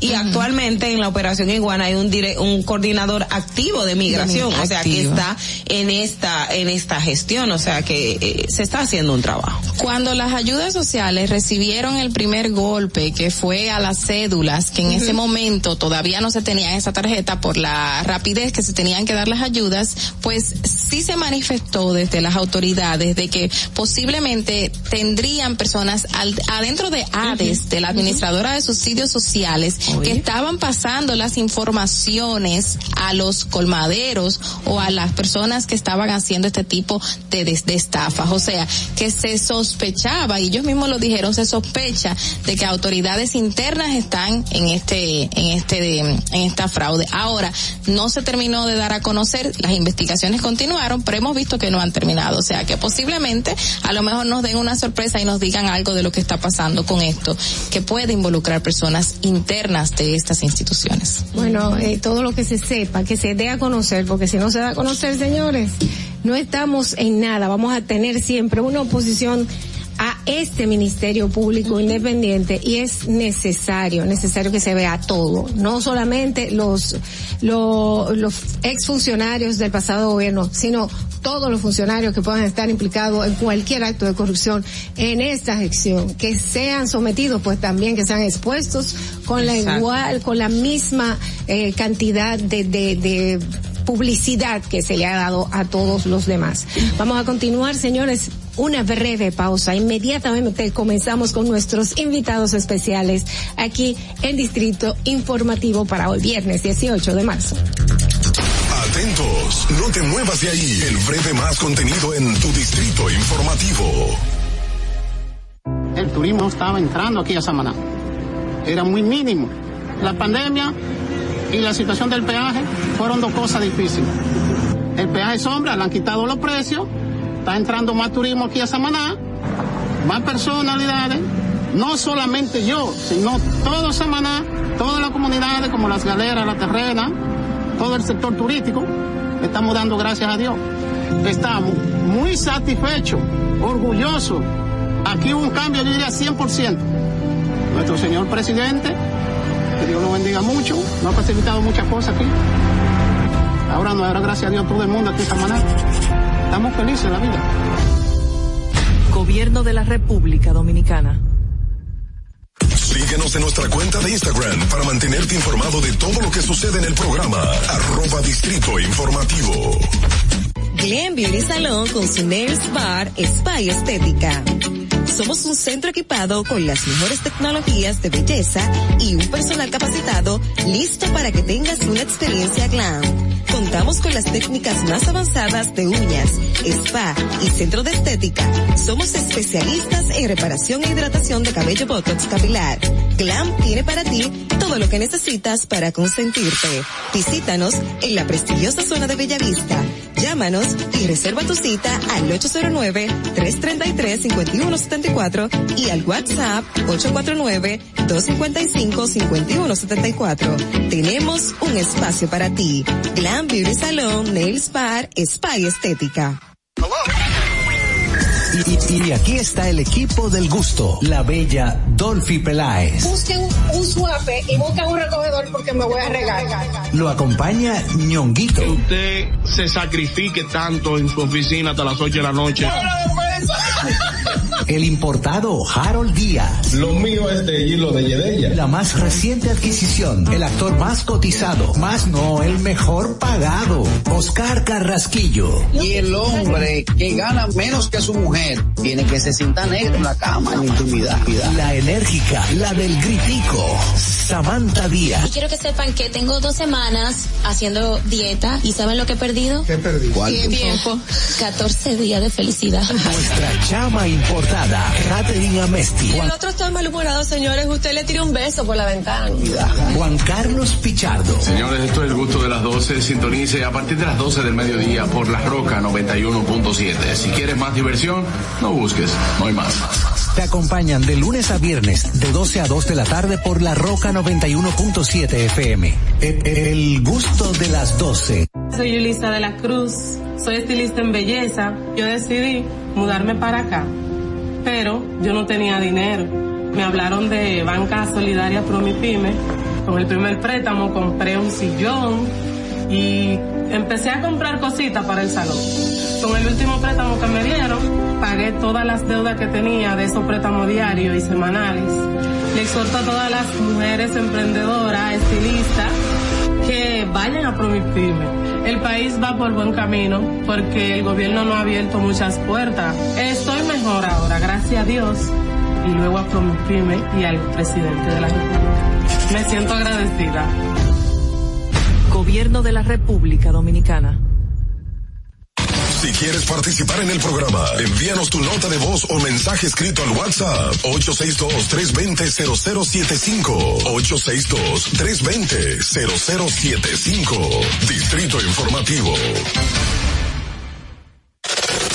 ¿Viste qué rápido? Ya regresamos a tu Distrito Informativo. La hora estilar ha llegado. Por eso te traemos la entrevista del día en tu Distrito Informativo.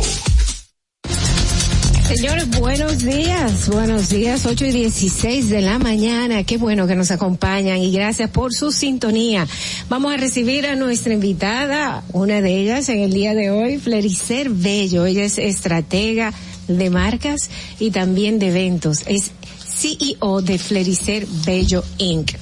Eh, hola, bienvenida y muchísimas gracias por acompañarnos en el día de hoy. Bienvenidas. Eh, gracias por recibirme hoy en esta mañana. Tú vienes de Estados Unidos. Sí. Háblame un poquito de qué es Flericer Bello Inc. Flericer Bello Inc. es una compañía de eventos y estratega de marcas, como habías dicho. Eh, realmente comencé en el 2012 y por la gracia y el favor de Dios he tenido clientes como Telemundo, Goya, NBC, eh, y otros clientes privados de corporaciones a donde y, y de obras benéficas a donde le hacemos todo lo que es eh, creando eventos que sean innovados, que sean engaging, ¿no? Que para que la gente sigan asistiendo a los a los eventos y estrategia de mercadeo para hacer eh, campaña en la red social, experiential marketing, eh, guerrilla marketing, que cuando un equipo está afuera y, y está teniendo esa interacción con el, con la comunidad. Me llama mucho la atención, tú estás radicada en Estados eres dominicana, hay que aclarar, dominicana, Sí, pura cepa. exacto, pura cepa, radicada desde hace muchos años en los Estados Unidos y has crecido muchísimo, eh, has mencionado estos clientes que has tenido y para nosotros es un orgullo que una dominicana esté con ese, ese emprendimiento en los Estados Unidos y que tenga ese auge. ¿Cómo ha sido para ti eh, salir en el inicio, en el 2012, primero con este, este proyecto y ya en el 2022 tener este tipo de clientes y tener esta, esta gran, este gran crecimiento? Sí, yo le digo que por la gracia y el favor de Dios, uno tiene un potencial que muchas veces uno no sabe. Uno tiene unas habilidades eh, uno nace con dones, con talentos y con un propósito en vida. Algunos de nosotros queremos hacer algo, queremos lanzarnos. Para mí no fue fácil lanzarme porque yo, para serles sincera, desde los 15 años estoy trabajando en mi área. Siempre supe a los 12 años que quería ser una productora de, de, de películas. En eso fue que estudié en Hunter College y allá en Manhattan. Entonces, yo siempre quise ser una productora de eventos o una psicóloga. Esos fueron como mis tops, eh, tres carreras que yo quería ejercitar. Entonces, al tener, al conocer gente que trabajaban en esa área, yo hablaba, yo, mis padres son pastores, siempre han orado en diferentes casas.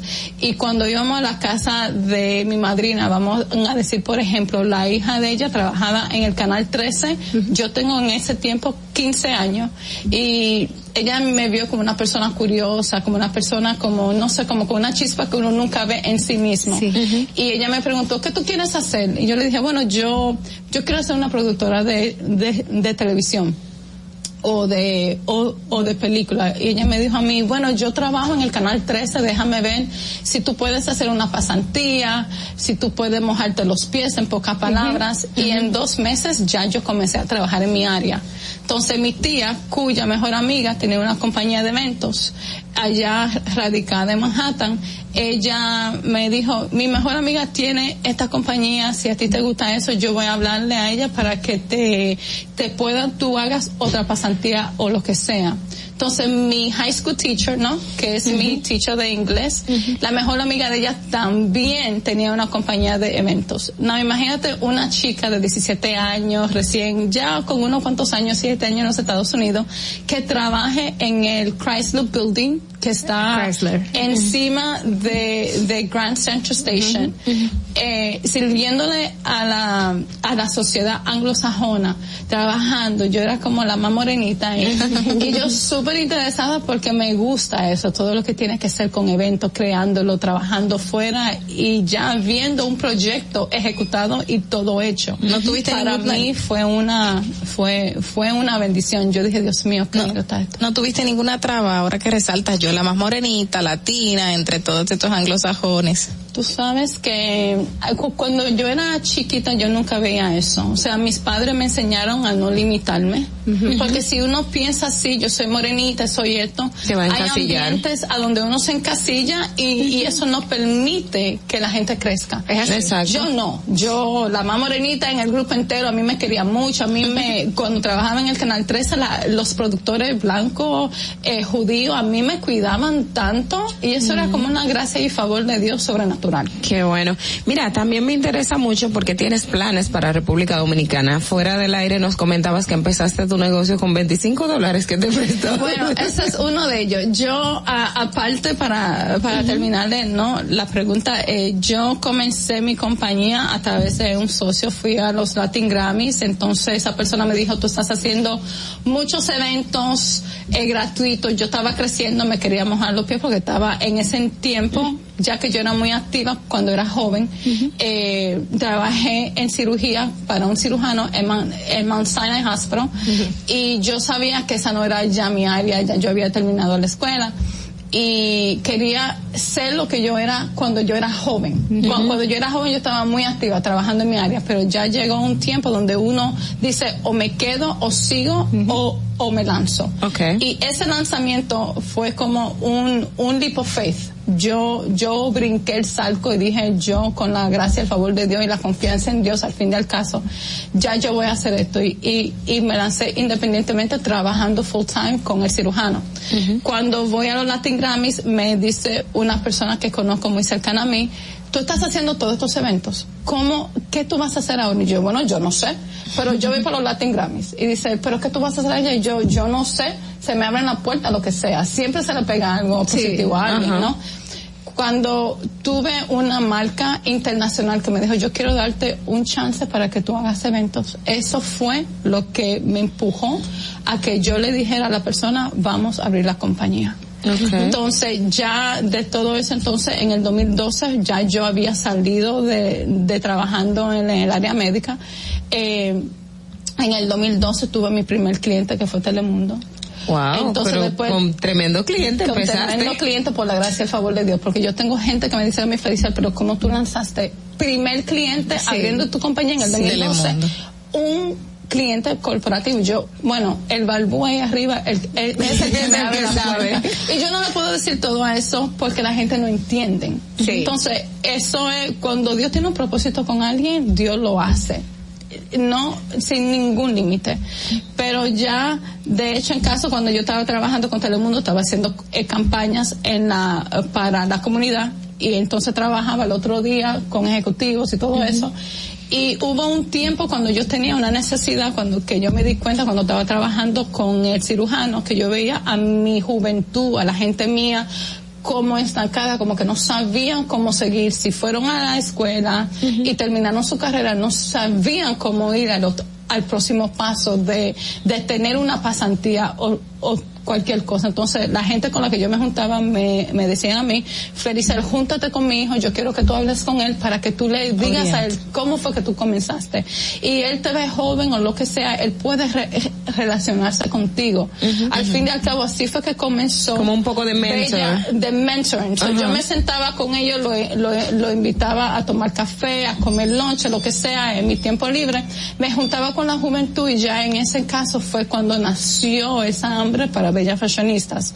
En el 2012, cuando fui a los Latin Grammys, no, perdón, a los Latin Billboards, no fui en, en el 12 y en el 13, cuando yo venía a la comunidad sentía esa disparidad, esa, ese como, ese estanque. Y a mí me dolía tanto eso, porque al fin y al cabo yo dije, ¿quién es que está dándole la mano a nuestra gente, más a las latinas? Que estaban viendo estas mujeres celebridades en la carpeta roja con toda con todo afuera pero no veían la trayectoria de cómo ellas llegaron allá. Entonces yo dije yo conozco a tantas mujeres déjame yo entrevistarla resaltarla darle visibilidad no enfocarme en la celebridad porque ya ellos ven eso. Todo lo que es la música urbana todo lo que es Beyoncé J-Lo todas estas actrices, ellos ya tienen acceso a ella. Hay latinas que están haciendo cosas grandes, ejecutivas, que tienen compañía. Al fin y al cabo yo dije, yo quiero hacer esta plataforma. Uní a, un grupo de latinas y le dije, tú escribe de esto, tú escribe de lo otro, vamos a enfocarnos en esto. Y todo el mundo estaba de acuerdo. Al fin y al cabo, los 24 dólares. Me, yo aprendí a hacer un blog, yo aprendí a hacer un, fa- eh, eh, eh, cosas como trabajo en mercadeo, ya yo sé más o menos qué es lo que se vende, qué es lo que no se vende, cómo se debe de posicionar las cosas. Y le, le dije, papi, papi, empréstame 24 dólares que no tengo. Eso, cuando lanzamos la primera historia, eh, te- teníamos mil, vis- eh, mil visuarios en la Mil página. usuarios. Yo dije, wow, esto Wow. es increíble. Después de eso fue, así fue que comenzó ya la plataforma de Bella Fashionista. Me gusta esa parte que tú haces mentorías a los jóvenes latinos. ¿Cómo es ese proceso? ¿Cómo se pueden acercar a ti? Específicamente, ¿qué, qué tú, qué tú haces? ¿Qué yo hago? Yo me siento con ellos. Entonces, eh, la plataforma trabaja de cuatro diferentes maneras. Hay un área de entrevistas, hay una área educativa donde ah, yo conduzco ta- eh, talleres de el desarrollo personal. Eh, la otra es cuando conectamos hacemos puente con organizaciones sin fines de lucro que al fin y al cabo ellos lo que hacen es que nosotros lo que hacemos es que los unimos. Así como me unieran a mí Flericel qué es lo que tú quieres ¿Qué, qué es lo que tú quieres desarrollar cuál es la carrera que tú quieres hacer o que te gustaría yo me siento con los jóvenes o no los jóvenes son mujeres profesionales también y las ayudo a identificar cuál es su propósito, cuál es su talento, cuál es su, su, am, sus dones. Entonces, muchas de ellas saben, muchas de ellas no saben, o ellos. Entonces, yo lo que hago es que le ayudo a, con el crecimiento, el desarrollo personal porque uno tiene que sentirse seguro, tiene que tener la confidencia, tiene que tener el, el, el- la chispa, el coraje para seguir en adelante. Muchos de nosotros nos encontramos ahí en un tiempo en nuestras vidas cuando queríamos hacer algo y no sabíamos cómo. Lo conecto con esas posibilidades de organizaciones sin fines de lucro que se, que se enfocan en el desarrollo profesional de un individual, ¿no? Y aquí en República Dominicana, ¿qué ofrece tu empresa? Ese mismo servicio. Ese mismo servicio. Eh, vamos a trabajar ahora, por la gracia y el favor de Dios, con la, eh, con el Liceo Francisco Camaño de Ño en, en la ciudad Juan Bosch. Juan, Juan Bosch, a donde yo voy a llevar el, el, un taller de personal branding. Eso ya va a ser el lunes a las 2 de la tarde. ¿Y, ¿Y cuál es el costo de este taller? Nada para ellos. Nada para costo. ellos. ¿En dónde va a ser? En la, en el liceo. ¿Y hay alguna forma que ellos necesitan, algún requisito que necesitan, no sé, llenar un formulario, aplicar una solicitud para poder ir o está abierto al público? No, eso es, no estaba supuesta a decir esto. eso es para los estudiantes. Okay. Los estudiantes de, de bachiller. Okay. Nosotros, el, el propósito de nosotros no es de reinventar la, la, La rueda. La rueda, gracias. Ajá, ajá. Reinvent the wheel, pero es de el propósito es de trabajar con los jóvenes, ayudarlos a identificar cuál es su deseo de desarrollarse, en qué carrera, para nosotros ayudarles con el desarrollo personal.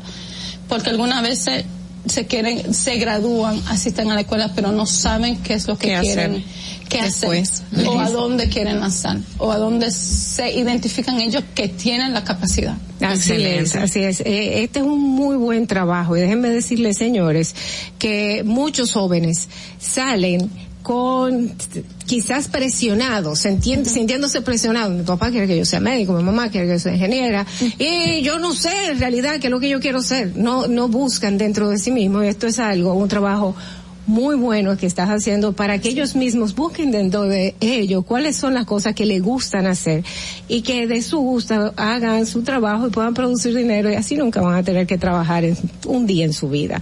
Muchísimas gracias y muchísimo éxito para Felicer Bello, quien es estratega de marca y es CEO de Felicer Bello Inc., a donde la gente puede conseguirte. En la red social para Bellas Fashionistas también, Bella Fashion, arroba Bellas Fashionistas TV. Estamos en Instagram, Twitter, LinkedIn, ¿no? y, y en Facebook. En Facebook. Bella, arroba Bella Fashionista TV. TV. Bueno, muchísimas gracias de nuevo. Ustedes y nosotros quedamos conectados porque luego de la pausa vamos a hablar de qué está pasando en el medio artístico. Y eso es una novela, señores. Atentos, no te muevas de ahí. El breve más contenido en tu distrito informativo. Y, y- y aquí está el equipo del gusto, la bella Dolphy Peláez. Busquen un suape y busquen un recogedor porque me voy a regar. Lo acompaña ñonguito. Usted se sacrifique tanto en su oficina hasta las 8 de la noche. El importado Harold Díaz. Lo mío es de hilo de Yedella. La más reciente adquisición, el actor más cotizado, más no el mejor pagado, Oscar Carrasquillo. Y el hombre que gana menos que su mujer tiene que se sienta negro en la cama, en la intimidad. La enérgica, la del gritico, Samantha Y Díaz. quiero que sepan que tengo dos semanas haciendo dieta y ¿saben lo que he perdido? ¿Qué perdí? Tiempo. 14 días de felicidad. Nuestra chama importada, Catherine Amesti. El otro está malhumorado, señores. Usted le tira un beso por la ventana. Juan Carlos Pichardo. Señores, esto es el gusto de las 12. Sintonice a partir de las 12 del mediodía por La Roca 91.7. Si quieres más diversión, no busques, no hay más. Te acompañan de lunes a viernes, de 12 a 2 de la tarde por La Roca 91.7 FM. El, el gusto de las 12. Tengo más de cuatro años movilizado. Yo fui trabajando en el piña, un camión. Y caminando empecé a perder la fuerza de la pierna.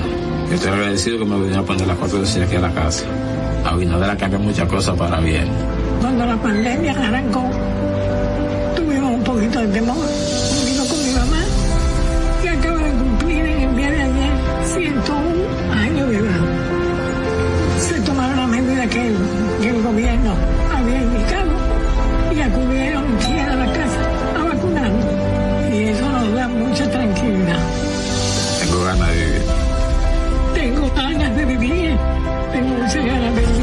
me estoy cuidando.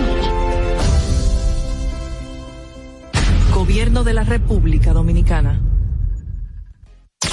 Estamos en YouTube. Disfruta de nuestro contenido. Suscríbete, dale like y comenta. Distrito Informativo. ahí mismito donde estás. O tal vez aquí, recostado bajo una mata de coco, o en la arena tomando el sol, o dentro del agua, no muy al fondo, o simplemente caminando por la orilla. Ahí mismo, abre tu nueva cuenta móvil BH de León, 100% digital y sin costo. La creas en minutos con cero pesos desde Móvil Banking Personal. Ábrela donde quieras, solo necesitas tu celular. Banco BH de León. Estás disfrutando de Distrito Informativo. Cuando uno ve televisión, busca entretenimiento, algo con que identificarte y que te dé un buen momento. Hay tantas cosas en el mundo, demasiados inventados, pero ¿dónde veo lo mío? Lo de los dominicanos. Y a ese mismo punto hemos venido cayendo para el mejor contenido. Baja Dominican Network. Seguro que si lo bajas inmediato te vistes a llorar conciertos musicales, religiosos y noticias. Pero ¿acaso sabes tú que es realmente adictivo en esta comunidad su contenido exclusivo? Oye, lo mejor de ahí para que lo tengas siempre puesto es el servicio limosina que ofrecemos yo y Ñeñe. ¿Cómo que eso es lo más duro? Estoy seguro que tú has visto. El programa de los compadres con Correa y con Ñonguito. Perdóneme, muchacho, que les dañe el momento. El mejor programa de ahí, con Santi y el reencuentro. Y si yo bajo la aplicación, a tú te de lo guata bien. Si tú eres dominicano, baja Dominican Network. Solo con- por mi edad conseguía trabajo en casa familia. Ahora yo, a través del curso que hice, auxiliar del cuidado y atención al adulto mayor, la técnica y los conocimientos que, que me aplicaron en el curso con Supérate y a través de la facilitadora, en verdad son 100%. Antes de darle terapia, tú tienes que tomarle presión arterial porque no todo el mundo se le puede dar un masaje. A veces, aunque te salgan las lágrimas, tienes que secártela. Yo le diría de verdad al presidente que no se pare ahí, que siga dando conocimiento. Una persona de mi edad lo va a hacer porque quiere progresar, porque quiere trabajar, quiere echar para adelante. Gobierno de la República Dominicana. ¿Viste qué rápido? Ya regresamos a tu Distrito Informativo. La farándula, el arte y el entretenimiento. Entérate un poquito más con la periodista Madeline Peña en Distrito Informativo. 8 y 35 de la mañana y sí, llegó el momento, es viernes, vamos a hablar de farándula con la periodista Madeline Peña que nos acompaña en el día de hoy. Ella nos acompaña todos los días en varios roles, pero hoy está en el rol de periodista informándonos de qué está pasando en el área artística. Hola chicas, ¿cómo están? Muy buenos días nuevamente. Gracias por estar a todo nuestro público en sintonía con Distrito Informativo de la Farándula Dominicana. Está, ustedes saben, muy... Bienvenida, Madeline. Ay, gracias. Qué bueno que estás aquí con nosotras. Ay, yo agradecida y contenta por la aceptación que ustedes siempre me dan cada viernes y para informarle a nuestro público sobre el entretenimiento y la farándula. Diana. Bueno. ¿Qué nos trae para hoy? Bueno, chicas, en sí les voy a hablar de muchísimas actividades culturales, porque a la verdad la farándula dominicana está un poquito ardiente, caliente, pero nuestros oyentes no son, no son en, en esa línea, entonces no vamos a maltratarle el oído con este show farandulero Con que este- hay. con esta serie que- de Netflix. Sí, con Ah, este show ya, que sí, todo el mundo la maneja, porque es lo que ha marcado la tendencia, lamentablemente. Eh, todos sabemos la línea que se da en, este ámbito entre esas dos personas y no sería bueno maltratar a nuestros oyentes con esas informaciones, pero sí eh, se está celebrando como parte de las actividades de la Feria de la Afrodominicanidad que promueve las Naciones Unidas y también el Ministerio de Cultura. Eh, se están haciendo varias actividades y este sábado se va a realizar un concierto eh, a las 8 de la noche en la plazoleta, o mejor dicho, en la explanada del Museo Moderno de la Plaza de la Cultura Juan Pablo Duarte. Allí estará Xiomara Fortuna, también estará Roldán Malmor, estará Corina, Los Guloyas, son muchísimas eh, compañías de teatro también como la Fundación Popular de Teatro Danzante Funtepop que dirige Senia Rodríguez y que marca siempre la tendencia cultural eh, porque destaca los valores y también las tradiciones culturales dominicanas a través del baile, a través de la danza. Este concierto es to- totalmente gratuito y abierto es. a todo el público. Así es, este concierto es gratuito. Eh, Este espectáculo está de- denominado Alma Negra y podrá, como ya le dije, a más de 40 personas en escena con el, objeti- el objetivo de promover lo que es la cultura afrodescendiente dominicana. Muy interesante. qué Entonces claro repite sí. el día y, y la ubicación para que la gente lo tenga. Mañana sábado a las 8 de la noche en la explanada del Museo de Arte Moderno de la Plaza de la, De la Cultura, Cultura. Juan Pablo Duarte. Déjense atrás del Teatro, Teatro Nacional, Nacional. para que no se me pierdan. También del 18 al 10 de abril en la Sala Ravelo del Teatro Nacional se estará llevando a cabo la primera temporada de teatro. Eh, esto es con el auspicio de Van Reservas y está dedicada al actor y al teatrista eh, Iván García. Eh, son varias, bueno. varias obras de teatro que se van a realizar en esta primera temporada. Está bajo la producción de Guillermo Cordero. Algunas de las obras que allí se van a presentar eh, está eh, Teatro Utopía que con Caracola, eh, Caracola de Amín, si mal no recuerdo, así es que se llama, y también está de María Castillo, eh, sin zapatos no hay paraíso. No hay paraíso. Wow. Me imagino que enfocado en que a las mujeres le encantan tanto los zapatos. Eh, ¿Por qué me miras? No sé. Te sientes identificada. Un poquitito y también para conmemorar el Día Mundial del Teatro para la Infancia y la fu- y la Juventud eh, y también el Día Mundial de los Títeres eh, la Fundación de Teatro Cucaramácara eh, realizará la cuarta Feria Internacional de Títeres como el, el objetivo Wow, sí, de títeres hace chulísimo tiempo que no- no Chulísimo. hacía. Hace muchísimo tiempo que yo no he visto. Sí. Y yo lo hacía. Ay, ¿De qué chulo. Sí, y recuerdan de antes cuando uno ponía como un blog, una cosita y ta, ta. Sí, con las mismas manos también, cuando uno era niño. Ay, qué chulo. Ya eso no se ve en la actualidad. Bueno, los sí, niños. tenemos la oportunidad. Ahora con este tipo de las de escuelas actos. se realizan, sí, Ay, y también los grupos culturales cuando tienen diferentes eventos y actividades promueven lo que es el teatro a través de los títeres. Ay, qué bueno. Yo tengo 12 para en la fundación. Hola, amiguito. Bueno, vendrán eh, eh, personalidades de México, Brasil, también eh, como anfitrión estamos nosotros, República Dominicana. Eh, sería bueno que todo nuestro público, nuestros oyentes se den cita ¿En a dónde? disfrutar de lo que es este este teatro Día Mundial del Títere que se estará realizando. Eh, déjame ver. Esto estará del 22 de marzo al domingo 3 de abril en el Teatro Cucaramácara. En el Ok. Bucaramanga el 22. Ay, y Mira, la hora lo dice.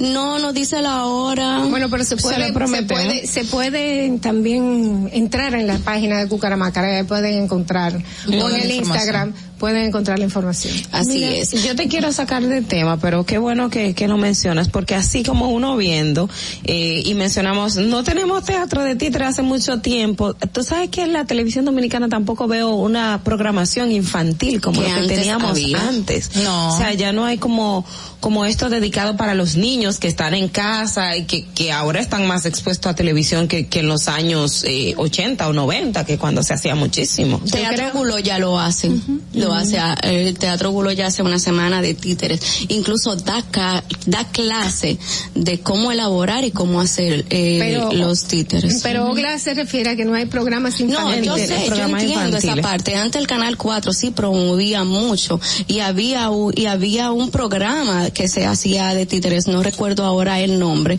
pero de verdad que, que no se está realizando. Simplemente lo enfocan la parte cultural y que siempre somos las mismas personas que asistimos a esos eventos, aunque se le da la promoción, pero hay un público que no lo, que No no, lo consume. consume. Sería bueno que se llevara a la televisión e hiciera obviamente un refuerzo a eso que hace falta. Teníamos antes crecimos con el Club de Icha, Topi Topi, ese tipo de, de, María de Moñito. programas. María Moñito, o sea, señores, nosotros crecimos con eso y lamentablemente nuestros niños ahora mismo han tenido que ver YouTube u otros canales internacionales donde se presentan ese tipo de programas y no hay nada nacional. Sería bueno que lo llevaran a televisión y así hicieran un Sí, contrapeso. simplemente se va a promocionar el evento, ya lo que da, lo se deja al gusto del público si desea asi- asistir, o no, pero de verdad que que sí, debería el falta. Ministerio de Cultura, tanto el gobierno, entre otras entidades, promover lo que es el teatro de títeres y no solamente el teatro de títeres, sino El entretenimiento el infantil. infantil. Exacto. Que- Entretenimiento infantil, en educativo. Santiago, en Santiago sí, en Santiago hay hay varios programas infantiles. Eh, mm, se ven algunos aquí en la televisión local, pero no con ese auge que había antes. Incluso en la misma es un tema que es muy debatido en la Asociación de Cronistas de Arte y Acroarte, porque esta esta categoría estuvo un tanto tambaleando si se quedaba, si la sacaban o se hacían algo referente porque no hay muchos. No hay programación. no hay muchos programas eh, infantiles y siempre son los mismos. Los que ganan un año uno un año el otro y tú sabes. Es un es. tema mu- muy amplio a, a discutir y que tiene muchas espinas. ¿Qué más dicen hay que por ahí? las marcas no o los niños ya no están consumiendo el tipo de, de de programación infantil que aquí se realiza y las marcas algunas no la patrocinan tampoco. Porque no se lo pone a lo Exacto, mejor si de hacer algo bueno. exacto los si existiese pues sí la, la, los enlatados, eh, eh, no me refiero a los muñequitos enlatados. Exacto, Ah, Peppa que Pig, Peppa aquí- Pig. que- ah, no, no, escuché otra cosa. Eh, que aquí se transmite, ha un poco ha bajado lo Poco que es yo, la televisión sí, sí. dominicana en, en la parte infantil. Pero no para terminar, porque tenemos más informaciones en el distrito informativo, pero no podemos dejar lo que es tendencia a nivel internacional. Y es que la cantante Rosalía ha salido vestida como periodista a encuestar a las personas de qué le parecían la cantante Rosalía y le hizo varias preguntas a diferentes públicos ya envejecientes, jóvenes, adultos. ¿Usted conoce a la cantante Rosalía? Algunos les decían que sí, otros les decían que no la conocían y otras opiniones también encontradas de que no le gustaba su música. La Rosalía se quedaba con la cara pasmada. ¿No conoce a la Rosalía? No. Otros le decían, sí, me gustaba más el flamenco que ella estaba haciendo desde sus inicios, ya ahora no me gusta lo que ella está haciendo, se está dejando cualquierizar, cosas que le tocó bastante, en un momento hasta iba a llorar porque una, una señora le agarró, ella es una buena muchacha, se le ve, pero ahora con esta de entrar en el mercado latino está perdiendo lo que es la identidad de nosotros con el flamenco y demás. Cuando ella le dijo, yo soy Rosalía, esa señora se quería morir. Yo te quiero. Lo que pasa es que no me gusta lo que tú estás haciendo.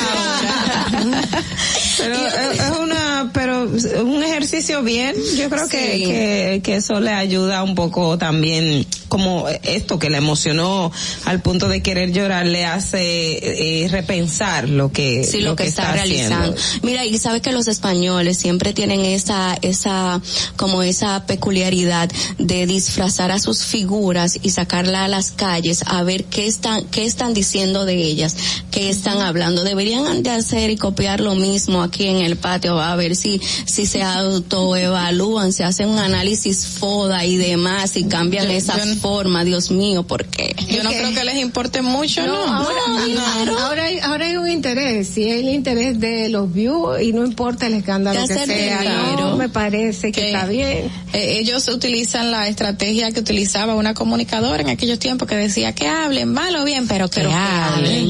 Y Eso ahora sí, para finalizar, de verdad que sí que con esta finalizo, porque no la podías dejar con este video caliente. No se lo traje para que ustedes no se me, ustedes se me alteraran. y es que en el vestuario, en el vestuario del equipo de Barcelona, eh, estaba desnudo Piquet, señores, y a él lo grabaron, si él se cuenta. Desnudo, desnudo. Desnudo, En el- desnudo, en el desnudo, en en el vestuario, en el vestidor, en el vestidor, sí. Estaba así. Ajá. Sin nada en la piel.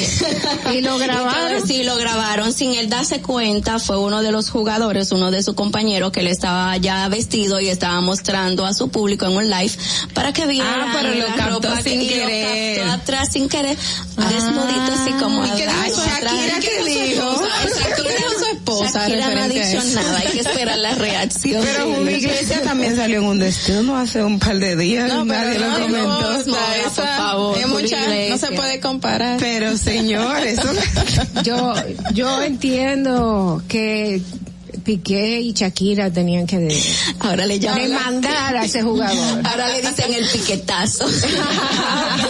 ¿Saben? Ah, tenemos el día 22, tenemos tenemos un concierto aquí de Coldplay Ah, también. sí, el 22 de marzo, eso para los que no trabajan, porque Dios mío, el 22 cae martes. Mira, este, Y este de cuerpo- Coldplay, Coldplay. este, este cuerpo de un tropical, poco más. yo espero que ustedes lleguen temprano el miércoles porque yo voy a llegar tarde. Oh, wow. De mi del tiempo. tema del reciclaje que solicitaron, de que al final de concierto se recoja y que se recicle Los todos los residuos plásticos, también el, como también el ahorro del combustible, entre otras cosas. Ah, amigable al medio ambiente. Sí, Qué bueno. Yo fueron una de sus exigencias. Yo voy a pie.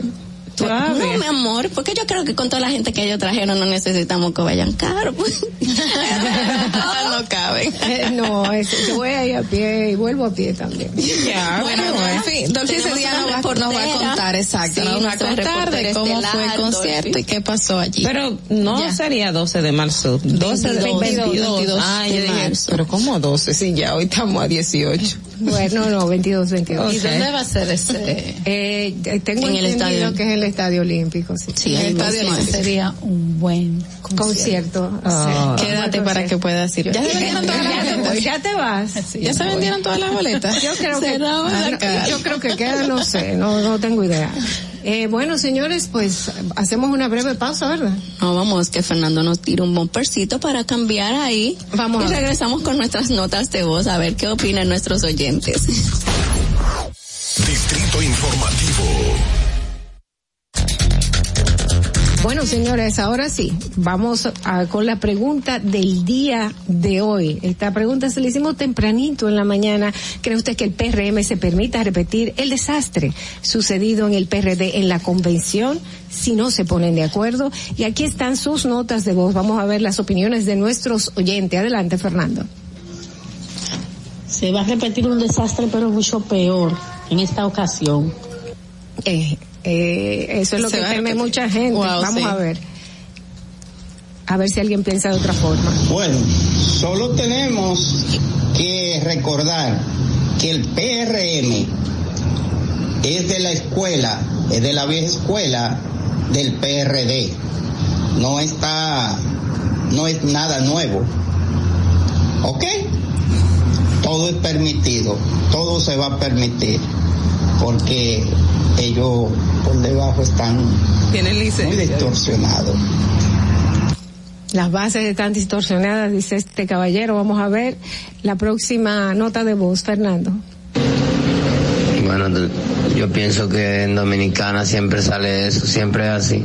Pues ya se hizo en el PLD, el PRD lo hizo, eh, eh, el PRM lo va a hacer también, porque que siempre hay personas que están en desacuerdo, porque no me dieron lo mío, porque no me pusieron, y eso va a ser, siempre va a pasar eso. Yo pienso que eso también va a pasar en el PRM. que ellos no se van a ir limpios de eso, porque eso es ya por costumbre, eso es como una una mala una mala costumbre creada eh, en República Dominicana políticamente hablando. Bueno, eh, nos estamos caracterizando por pleitoso. Vamos a ver otra.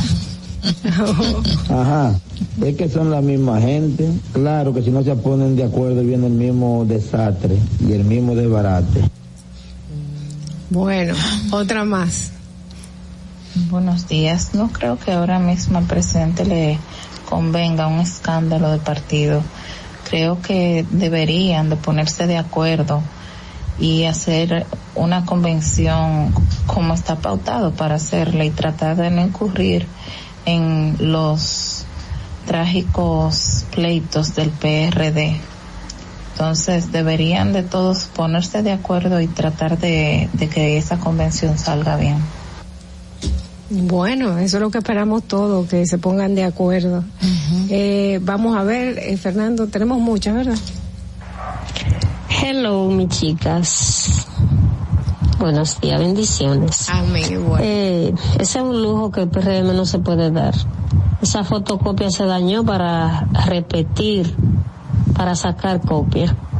eh, la tecnología hoy día tiene los pies transparentes y sabe que en cualquier momento son señalados y le sacan eh, información guardada. Es decir, que ellos tienen que, que tener pie de plomo, caminar por la línea y no repetir na- ni- nada del pasado porque eh, la población está pendiente y en cualquier momento le saca informaciones y le, re- le refresca la mente. Así que no, no creo, no creo que, que repitan nada de lo de atrás. Bueno, eso fueron, yo creo que nada más fueron dos que estaban diciendo que no creen Que no creen. que se repita el caso. Eh, ¿Ustedes qué piensan, chicas? Bueno, yo realmente tengo un poquito de desconfianza de que se pueda pueda suscitar algún inconveniente. No creo que los sillazos, obviamente, son personas más ecuánimes las que se encuentran dentro de este partido de gobierno. Puede ser que algunos no estén conformes, digan algunas cosas, pero no no irá más allá de, de que si hay un direte sería más eh, de boca de alguien decir algo. Yo entiendo que lo que va a pasar ahí es lo normal en democracia, que cada quien claro. plantea sus su puntos de vista, las diferencias. No creo que llegue a un nivel de violencia porque ¿qué es lo que se está disputando? No estamos hablando como en el tiempo pasado que ahí estaba en juego sobre todo la candidatura presidencial, que era también otros elementos y además la división profunda que hubo porque había una... Eh, eh, estaba ese conflicto de que ustedes saben que el, que el PLD eh, trataban de, o utilizaron como estrategia durante el gobierno de Fernández era dividir también a los partidos grandes que lo lograron no solo con el PRD sino también con el reformista y con otros partidos. Es decir que la coyuntura no es la misma. Creo que va a primar la sensatez y que cada quien va a plantear su, su El- eh, posición. Tú sabes que el miedo realmente es porque como han salido a relucir estas voces ahora, después que se veía un gobierno sumamente tranquilo, ecuánime, que iba encaminado en lo mismo, eso era lo que se veía, pues ahora salieron estas voces que no están de acuerdo con ciertas situaciones que se han dado y la gente tiene miedo de que vuelva a pasar lo mismo. Por eso esa cantidad de, de notas de voz como que van ahí al unísono. Yo creo que sí. Eh, las bases eh, se sienten muchas partes, algunas, ¿ok? Eh, de, de las bases del partido se sienten resentidas, eh, lo, lo han hecho saber en muchísimos medios de comunicación, en muchísimas redes sociales, o quizás son bots, no sabemos, porque hoy en día es difícil de filtrar, señores. Bueno, eh, 8 y 55 de la mañana se nos acaba el tiempo, queremos darle las gracias por habernos acompañado durante todo este tiempo en Distrito Informativo y recordarles que el lunes ustedes tienen una cita nueva con nosotros desde las 7 de la mañana para informarse de verdad aquí con nosotros en La Roca 91.7. Muchísimas gracias por su sintonía. De mi parte, feliz fin de semana, muchachas, chicas. Igual, feliz fin de semana, gocen bien. mucho, gasten poco, vayan a estos espacios culturales que le resaltó ya Madeline en su eh, espacio. Así que esperamos que pasen un buen fin de semana. Bueno, pues cuídense, un besote y hasta el lunes. Bye bye. RCTV HD, El Gusto Producciones, Networks y Vega TV, Canal 48 de Claro y 52 de Altiz, presentaron a Dolphy Peláez, Ogla Enesia Pérez, Carla Pimentel y Natalie Fasas en Distrito Informativo.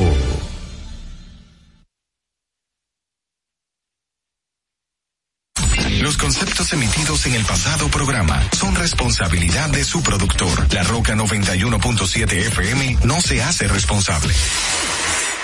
Desde Santo Domingo, you're listening to 91.7 La Roca.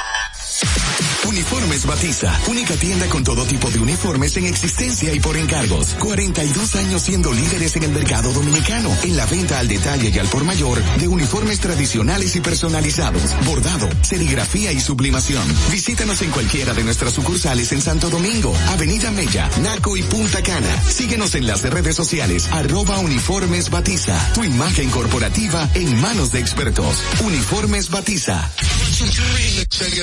Ahora en La Roca, el, éxito trending de Laura. Ooh,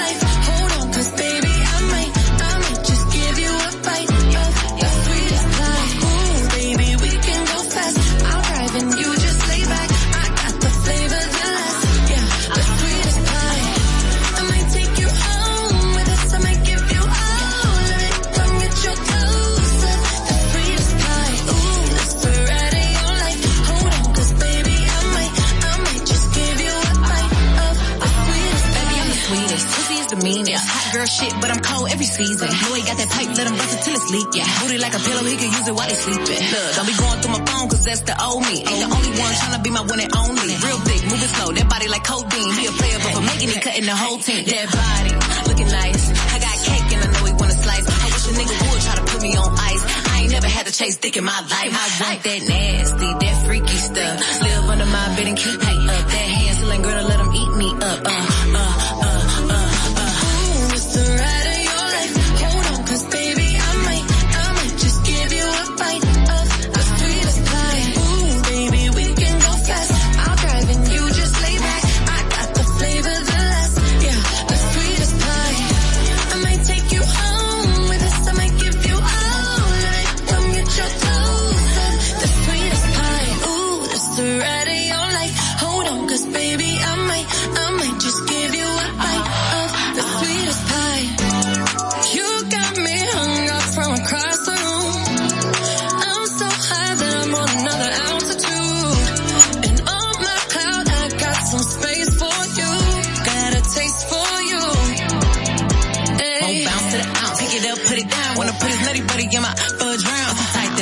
ain't had it like this. Toes feeling like they throwing gang signs on crib. One thing about me, I ain't taking no shit. He will. I know it's pissing off his whole bitch. Caesar, Milan, I got his ass trained. Try to let a dog know who really running things.